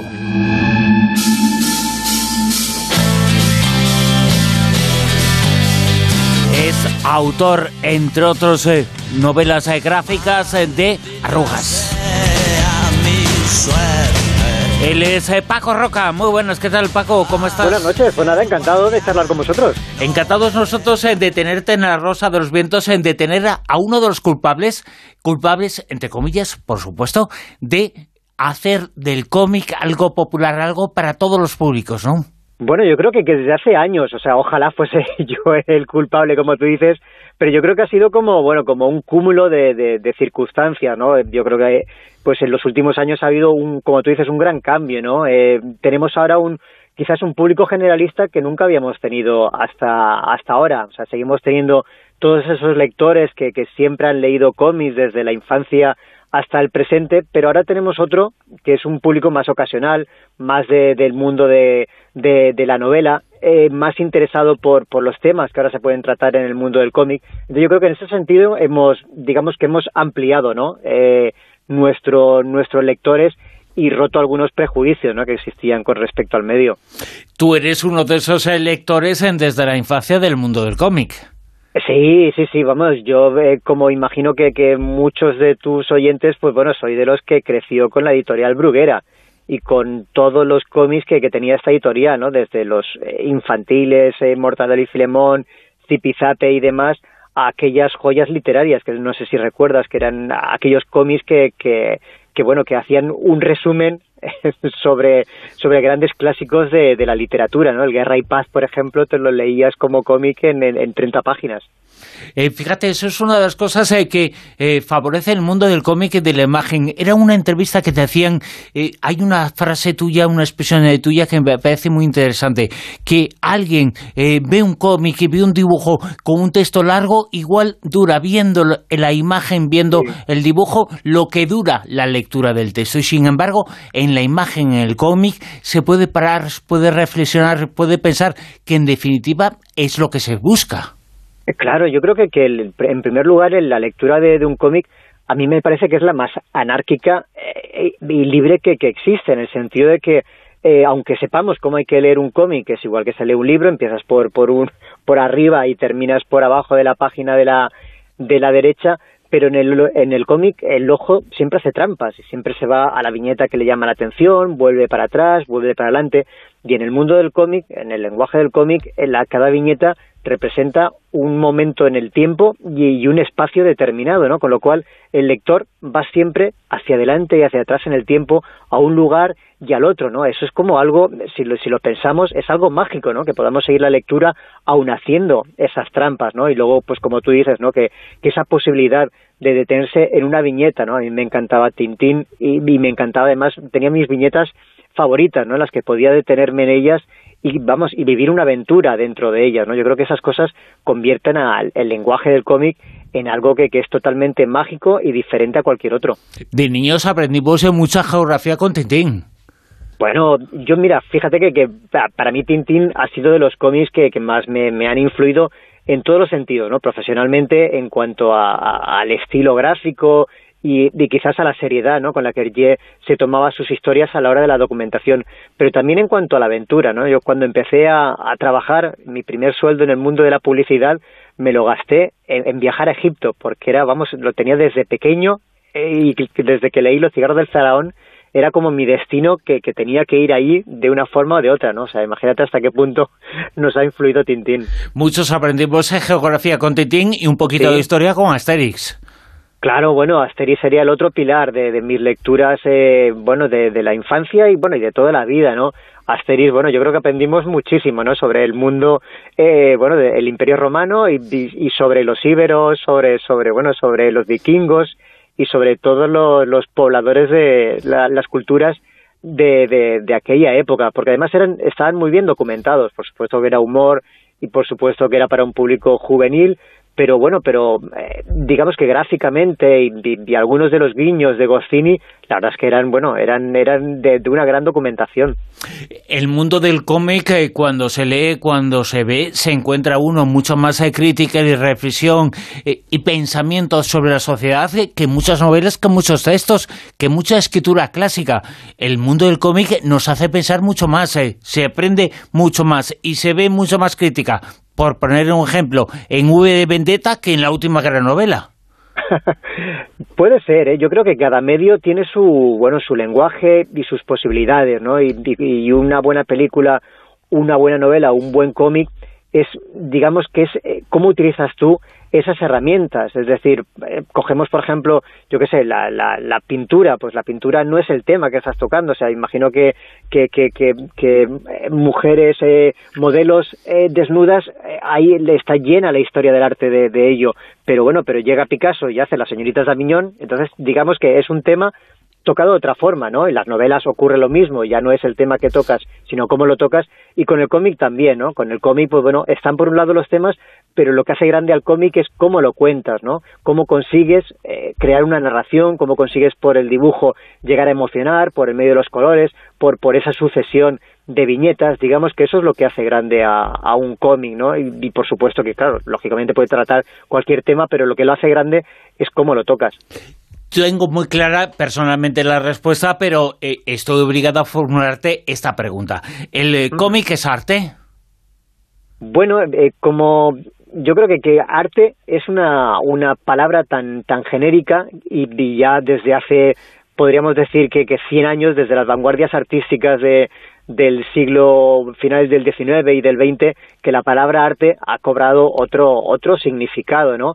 Y claro que es arte. Arte al final puede ser cualquier cosa que se haga de una determinada manera, es decir, la pintura eh, nadie puede negar que es arte. El, el cuadro que, que pinta un, un señor jubilado que va a clases de dibujo, ¿eso es arte? Pues eh, quizá no, pero, pero puede ser arte. Es decir, pues en el cómic ocurre lo mismo, ni todo es arte, en el mundo de la cocina lo mismo, no lo que cocina cualquier cocinero en un bar puede ser arte, pero sí que puedes hacer las cosas con arte, ¿no? Como decía Picasso, yo creo que, que el, arte, él decía que, que es la, la manera que tiene el artista de comprender el mundo. Cuando se hace desde esa mirada, desde una reflexión, desde una forma de, de innovar, desde una honestidad, cualquier cosa que hagas puede ser arte.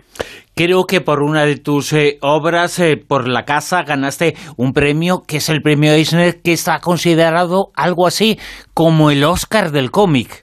Estamos hablando con el ganador del premio más importante del mundo del cómic. Bueno, esto de los cómics al final es muy relativo, ¿eh? que, que, que depende de muchos factores y, y bueno, y está muy bien cuando te los dan y, todo esto, pero la verdad es que no hay que hacerle eh, mucho caso a, los premios porque a veces son como un, lastre. O sea, está muy bien porque, bueno, porque es un orgullo al final y, y siempre los autores somos inseguros y, bueno, y, nos ayuda, ¿no? A, tener confianza en lo que hacemos. En el caso de la casa, además, para mí, bueno, es una historia muy personal. Digo, y si pienso que, que, que ese cómic que está basado en mi padre eh, una persona, pues bueno, típica de clase media, que, que, que, creo que salió solo una vez de España, pues me hace ilusión, ¿no? Que ese cómic haya viajado mucho y que haya obtenido un premio como el Eisner.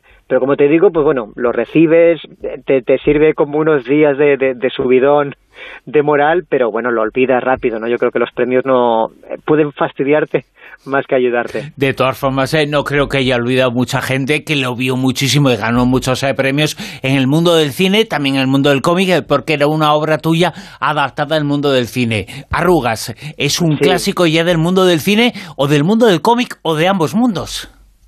Sí, yo creo que, bueno, en el mundo del cómic para mí ha sido el cómic que me ha cambiado la vida, porque, bueno, porque hasta ese momento, eh, pues como la mayoría de, de, de, de escritores, de músicos o de autores de cómic, yo no podía vivir de los royalties de, de mi obra, o sea, yo vivía de la publicidad y, gracias a Arrugas, pues bueno, pude, pude dejar eh, toda esa parte del trabajo y centrarme únicamente en los cómics. Me permitió además pues el empezar a publicar en muchísimos países. Arrugas habrá publicado, no sé, en una decena de, de países y a partir de ahí, pues bueno, todo lo que he ido haciendo se ha ido publicando en estos sitios y además he tenido una especie de, foco mediático, ¿no? Para cada, cada obra nueva que saco, que yo creo que eso es lo que todos los autores creemos, ¿no? En ese océano de, de, de nuevas novedades que hay, de, de, novedades, digamos que destacar es muy difícil, ¿no? Y, y, gracias a Arrugas pues tengo la posibilidad de destacar, ¿no? De tener una oportunidad que, que otros autores no, no tienen, ¿no? Y en el mundo de la animación eh, yo creo que, que, ocurrió un poco lo mismo que ocurría en el mundo del cómic. Arrugas llegó a un tipo de público que no eran lectores de cómic, que llegaron a él pues por el tema que trataba y por bueno por todo el revuelo más o menos que, que hubo alrededor de esta historia. E hizo que, bueno, como decíamos, ¿no? que, que mucha gente que no leía cómics empezase a leerlo o por lo menos leyese arrugas. Y yo creo que en el mundo de la animación eh, un poco lo mismo, ¿no? Parecía que la animación era solamente para, para historias infantiles o para historias familiares, ¿no? Que, que nadie un adulto no iba al cine solo a ver una película de, de animación, ¿no? Y, y, yo creo que gracias a Arrugas, la película, yo creo que se consiguió también eso, ¿no? El, conseguir un tipo de público que tampoco era habitual de, de, del género o, o, del medio, ¿no? De, de, la técnica de la animación y que empezó, ¿no? A, a ir a ver películas de animación tu obra también tiene muchas eh, partes y muchos eh, momentos en el que reflexionas sobre la historia, la historia muy reciente, la historia que tiene que ver con nuestro país, eh, con el mundo que tú has conocido. Por ejemplo, en Regreso al Edén hablas mucho de la guerra, de la posguerra. Habla mucho el mundo del cómic de esto y además lo hace en un sentido muy, muy crítico, muy reflexivo, no simplemente exponiendo los hechos, que también, pero exponiendo es que uno se involucra. Sí, yo creo que, aquí han coincidido dos cosas, ¿no? Por un lado, pues bueno, digamos que el formato novela gráfica, que, que es un, un, formato que nos permite a los autores una gran libertad, eh, tanto temática como, como de formato. Es decir, antes había como, bueno, como una industria que, que te llevaba a, a, un formato determinado, que eran pocas páginas, eh, una serialidad de, de lo que hacías, ¿no? Y eso limitaba mucho los temas que podías tocar, o al menos cómo los podías tocar y sin embargo la novela gráfica nos permite, pues eso, ¿no? El, dedicar 200 páginas, 500 o, o 20 a la historia que queremos contar. Y todo esto creo que, que, que coincide en el tiempo en España con, con esta, digamos, que, que esta necesidad por fin de mirar atrás, ¿no? Coincidió también pues con la ley de memoria histórica de, de Zapatero y todo lo que se movió alrededor, ¿no? Y el empezar a, a darnos cuenta de que, bueno, de que no somos nada si no recordamos, ¿no? Y que no somos nada también si no empezamos a dar voz a, a toda esa gente que durante 40 años de dictadura no la pudo tener y que en 40 años de democracia apenas les habíamos hecho caso, ¿no? Yo creo que, que todo esto coincidió y claro, los autores de cómic teníamos las herramientas de poder, ¿no? De poder empezar a coger testimonios, pues como el caso de, de Altarriba, ¿no? De coger a, a, a su padre y, contar su historia, ¿no? Digamos que, que se juntaron ahí ambas cosas. Y por otro lado, yo creo que también eh, la libertad que tenemos en el mundo del cómic eh, es debido a, a, lo barato que es producir un, un cómic comparado con, otros medios visuales como es el cine, ¿no? Nosotros, claro, simplemente eh, nos cuesta nuestro propio esfuerzo, ¿no? ¿no? No necesitamos nada más. Y eso nos permite ser muy libres y eso nos permite también tocar temas que quizás en, en otros medios a veces estás condicionado a, determinados, si no poderes, si, si opiniones que, que, te alejan de este tipo de historias. No sé, yo hablo desde eh, que soy eh, absolutamente lego, pero yo creo que has eh, tocado todas las eh, modalidades de cómic, de imagen, de, de gráficos tanto la novela gráfica, como hemos eh, hablado, hemos eh, mencionado en la casa, hemos eh, mencionado Regreso del Edén y hemos mencionado sí. otros trabajos, pero también ya has utilizado todo mucho el impacto visual que es el dibujo en el periódico, el día a día, y reflejar en, un, en muy pocos dibujos o en un dibujo alguna idea profunda. Sí, la verdad es que lo de lo de la prensa para mí fue como bueno como como digamos muy interesante, ¿no? El, el, pasar por ahí. Por un lado, claro, te, te obliga a estar muy al día, ¿no? A, a, estar muy pendiente de todo lo que te rodea, porque sabes que todas las semanas o, o cada 15 días tienes que entregar una, una historia y claro, no puedes dejar no puedes dejar esas páginas en blanco en, en el periódico, ¿no? Con lo cual estás obligado, ¿no? A que se te ocurra algo y, si puede ser bueno, mucho mejor, ¿no? Entonces la verdad es que con eso aprendí mucho, ¿no? Aprendí a, observar, que al final yo creo que, que, es la esencia de cualquier narrador, ¿no? A, ser capaz de observar y luego a ser capaz de sacarle punta a, cualquier cosa, ¿no? Y ser capaz de reflexionar.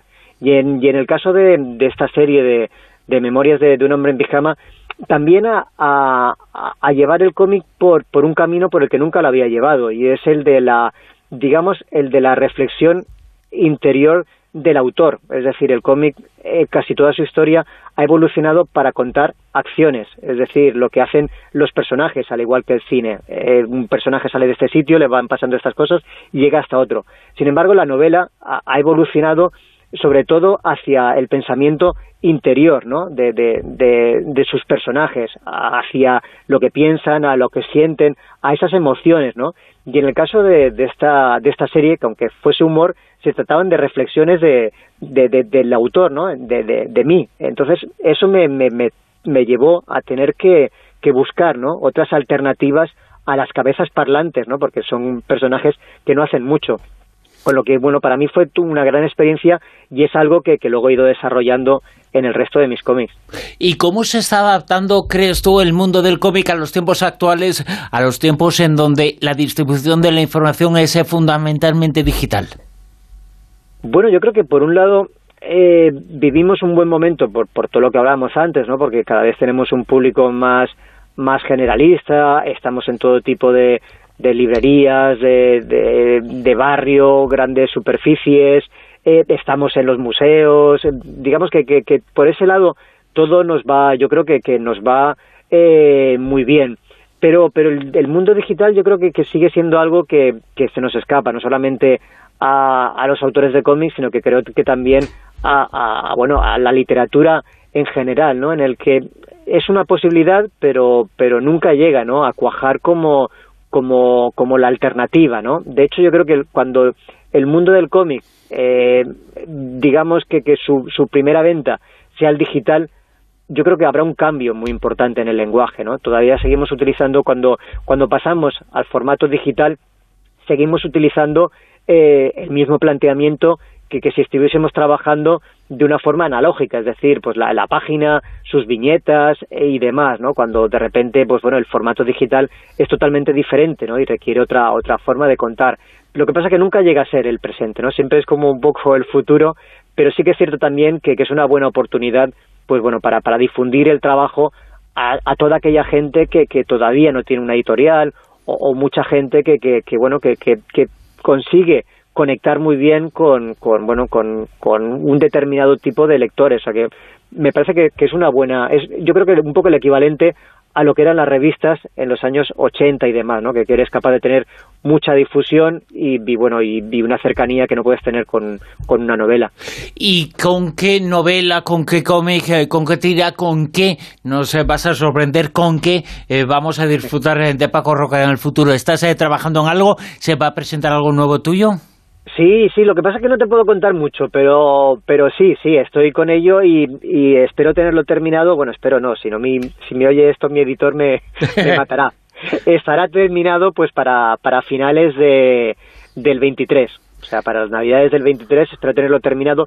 Y es un cómic que estoy haciendo con un amigo periodista que se llama Rodrigo Terrasa, que él hace unos años eh, escribió un artículo al hilo también de, de, una noticia sobre, sobre nuestra memoria eh, también reciente, que me pareció muy interesante. Y, a partir de ahí, pues bueno, juntos hemos estado pues investigando, eh, eh, tomando testimonios y demás. Y bueno, yo creo que es una historia muy interesante, ¿no? Y como todas lo que hablábamos antes, ¿no? Esa mirada atrás a veces nos ayuda a, comprender nuestro presente. Pero bueno, no te puedo contar mucho más. Bueno, pues lo que nos has contado ya es una auténtica exclusiva. Eh, para finales del 2023 eh, ya estamos acabando el 2021, perdón, perdón, el 2022. Eh. es que la, la, pandemia, el confinamiento ya me, me trastornó absolutamente todo. Oye, ¿ha influido de alguna forma o está influyendo de alguna forma la pandemia, la época del confinamiento, porque influyó en el mundo de las artes, de las leyes? Letras y de las novelas. Hay muchas, están apareciendo muchas obras que están fundamentadas en esa época. También ha habido un antes y un después en el mundo de la novela gráfica del cómic. Yo creo que debe haber obras, pero yo creo que, que, no tanto, ¿no? Yo creo que también olvidamos eh, rápidamente este tipo de cosas y a veces cuando, cuando las haces muy en caliente, enseguida, eh, claro, la, la, la sociedad ha cambiado totalmente, ¿no? De hecho, ahora cuando vemos, eh, precisamente estoy mm, grabando o me están grabando un, un documental para televisión española y claro, las, las primeras parte del documental era con todo el mundo con mascarilla, ¿no? Y lo vemos ahora y eso es como ya nos parece como anacrónico, ¿no? O sea, eh, olvidamos bastante rápido. Pero sí que es verdad que, que creo que nos va a servir porque es una experiencia eh, nueva que, que ninguno de nosotros teníamos y con la que ahora los autores podemos trabajar con ella. O sea, todo el mundo sabe lo que es estar confinado, todo el mundo sabe lo que es el aburrimiento, todo el mundo sabe lo que es una, una gran pandemia, ¿no? Con lo cual empieza a ser un territorio común al que puedes ir ya no solamente desde la realidad, sino desde la ficción, volver a ella porque sabemos ya lo, lo, que, lo que es. En mi caso, la verdad es que no, no lo, lo más cerca de, haberlo usado es una historia que, que, hice para DC, para Batman, que era un, un Batman que, que, se pasaba toda la historia en, en, un hotel, aburrido, ¿no? Entonces, imagino que esa historia no se me hubiese ocurrido sin, sin haber pasado un confinamiento y una pandemia. Entonces, yo creo que va a dejar ese tipo de, de secuelas pero, pero creo que no van a haber muchísimas obras que, que traten eh, el tema este. De todas formas, eh, para nosotros es un placer, un orgullo haber tenido un día como hoy, después eh, de, de lo que hemos pasado, después de ganar ese Oscar que ganaste hace poco más de un año. Digo, Oscar es el título, el nombre honorífico, el Oscar del, del, mundo del cómic. Que nos cuentes que para finales del 2023 entregas esa obra y muchas otras cosas que hemos conocido hoy con uno de los autores del mundo del cómic más importantes de nuestro país y del mundo. Es eh, Paco Roca. Paco, mil gracias. Nada, ha sido un placer y además admiro mucho vuestro programa, así que nada, un, orgullo estar en él. Pues eh, el orgullo es nuestro, ¿eh? Eso puede ser, tenerlo claro. Podemos eh, repartirnos el orgullo al 50%, yo lo admito, ¿eh? pues para ti, para mí, lo dejamos ahí. Muchas gracias. un abrazo y buenas noches.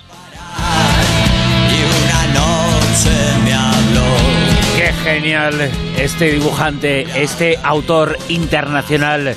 Es eh, valenciano, pero es un número uno en todo el mundo, en el mundo del cómic. Eh, Paco Roca, que ha estado con nosotros en La Rosa de los Vientos. Ahora hablamos en Si no me crees, eh, compruébalo. Silvia Casasola nos cuenta algunas curiosidades relacionadas con Black Friday.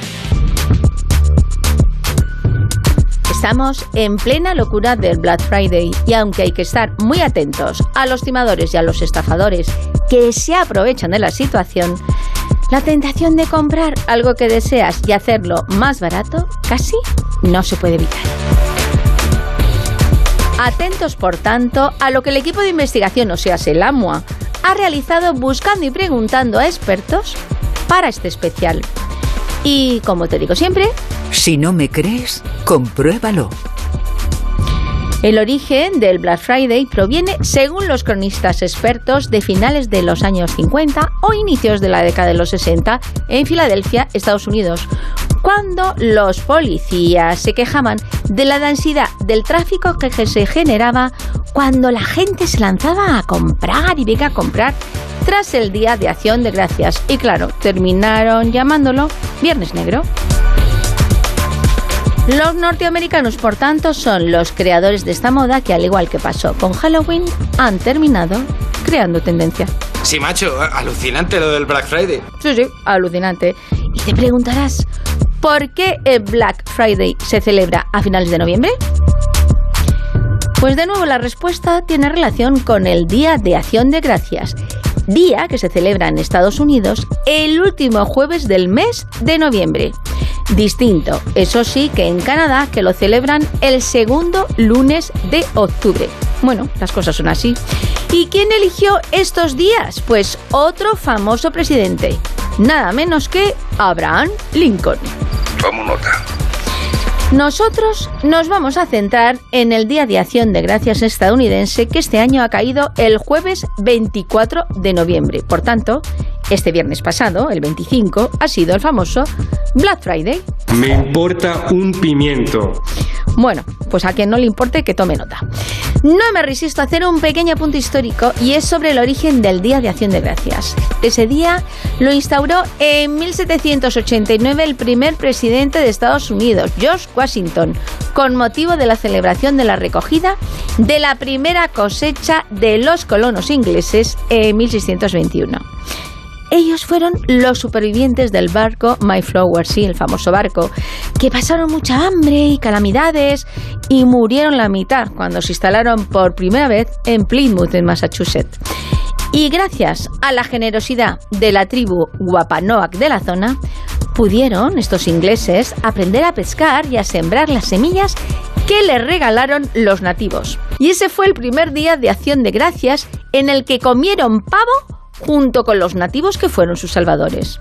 Pero dicha celebración no se volvió a repetir hasta que George Washington pensó que sería una bonita tradición. Estoy flipando, chaval. Es algo que no te puedes creer, que estás alucinando. Pero volvamos al famoso Black Friday. Según los datos aportados por sesudos estadistas, los países donde se compra más en estas fechas son, en primer lugar, Estados Unidos, después Reino Unido y Canadá. Pero en cuarto lugar, ¿quién está? Nosotros, España, que nos gusta apuntarnos a las modas americanas de compra online como si no hubiese un mañana. Estamos locos, estamos locos. ¿Y sabes cuáles son los países que menos compran? Pues India y Pakistán. Pero, ¿a qué se debe esta fiebre de comprar y cómo se ha instaurado tan rápidamente? En España, por ejemplo, los compradores que controlan inglés fueron los primeros que se dieron cuenta que había ofertas en informática y tecnología. Y estas ofertas eran tan llamativas, pues eso, que te podías ahorrar un montón de dinero, que el tanto por ciento era muy generoso en relación al precio de origen. Lo malo es que esto ya se ha popularizado tanto que apenas se nota la rebaja, teniendo que hacer muchas comparativas, controlar el producto que quieres adquirir meses atrás y así puedes constatar que de verdad ha bajado de su precio original. Si ya saben cómo me pongo, ¿para qué me invitan? Y aquí viene también la trampa de los timadores y estafadores que conocen nuestra debilidad de querer comprar bueno, bonito y barato. Las super rebajas o descuentos exagerados, uy, cuidado, son una alerta, una señal de posible fraude. Existen páginas web que parecen oficiales, pero que a los pocos días desaparecen. También los sinvergüenzas que te copian los datos de tu tarjeta y la usan para sus compras, haciendo un agujero de dinero en tu cuenta sin apenas darte tiempo a detectarlo. O incluso los que te envían, que estos tienen un morro, notificaciones como que ya te han entregado el producto cuando es una pura mentira. Así que te recomendamos que intentes comprar en páginas online oficiales y conocidas para no caer en la trampa de los malutos del Black. Que los ilegales molamos un huevo. Ah, qué morro. Y claro, con tanta demanda, lo que antes era solo un día, ahora se ha prolongado de tal manera que el Black Friday a veces comienza un día antes, coincidiendo con el jueves de Acción de Gracias, y se prolonga todo el fin de semana. Pero los listos del consumo, que se la saben todas, no contentos con los tres o cuatro días de prolongación, han creado el Cyber Monday. Por tanto, en principio, hasta el lunes 28 de noviembre podrás anticipar tus compras de Navidad. Estamos apañados. ¿Y cuáles son los productos más demandados? Pues curiosamente en Estados Unidos no es la tecnología y la informática los productos más consumidos, sino que sobre todo la gente adquiere ropa y zapatos, siendo uno de los productos estrella, atentos, los pijamas sí, no sabemos si con colorines, con motivos navideños o no, pero los pijamas es una de las cosas que más se compra así para estar calentito. Otro dato curioso es que las bajas laborales el día después de Acción de Gracias han subido mucho en los últimos tiempos. ¡Ay, qué listos! No sabemos si es a consecuencia de los excesos del día festivo o por la picardía para ir de compras con más facilidad y más tiempo.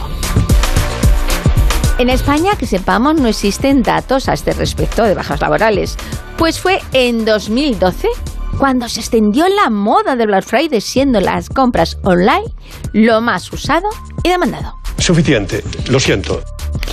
Y si todavía no tienes claro qué comprar o dónde, los expertos aconsejan que te hagas una lista de deseos, al igual que la carta de los reyes y vayas, pues eso, buscando en internet lo que te resulte más interesante.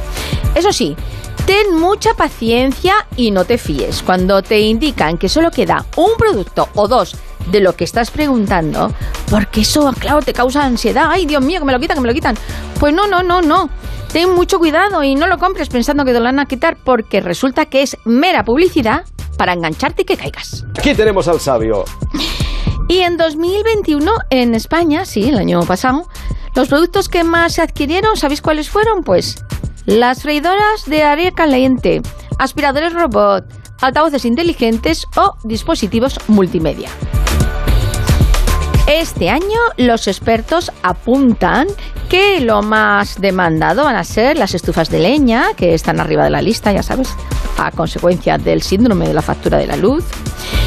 Y por supuesto, móviles, pulseras, relojes inteligentes, juegos de ordenar relacionados con el fútbol. ¡Ay, el fútbol!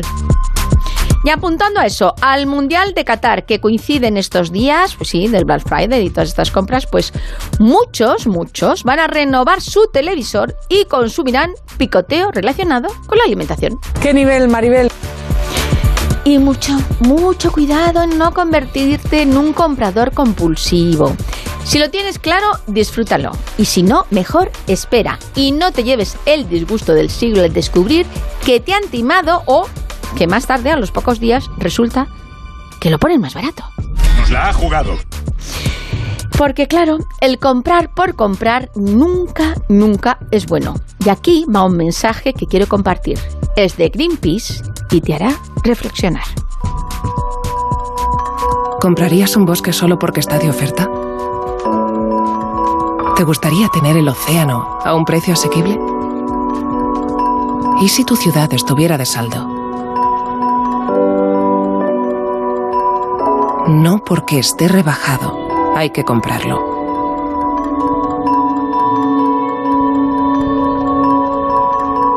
El consumismo está destruyendo el planeta.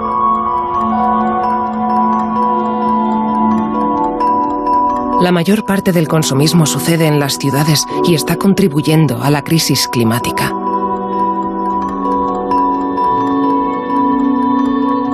El precio real no siempre aparece en la etiqueta. Proteger el planeta es la verdadera oportunidad. Si no lo necesitas, no lo compres. Y me despido con las sabias palabras del científico, pensador y sabio gurú de esta sección, Albert Einstein. Todos somos muy ignorantes. Lo que ocurre es que no todos ignoramos las mismas cosas.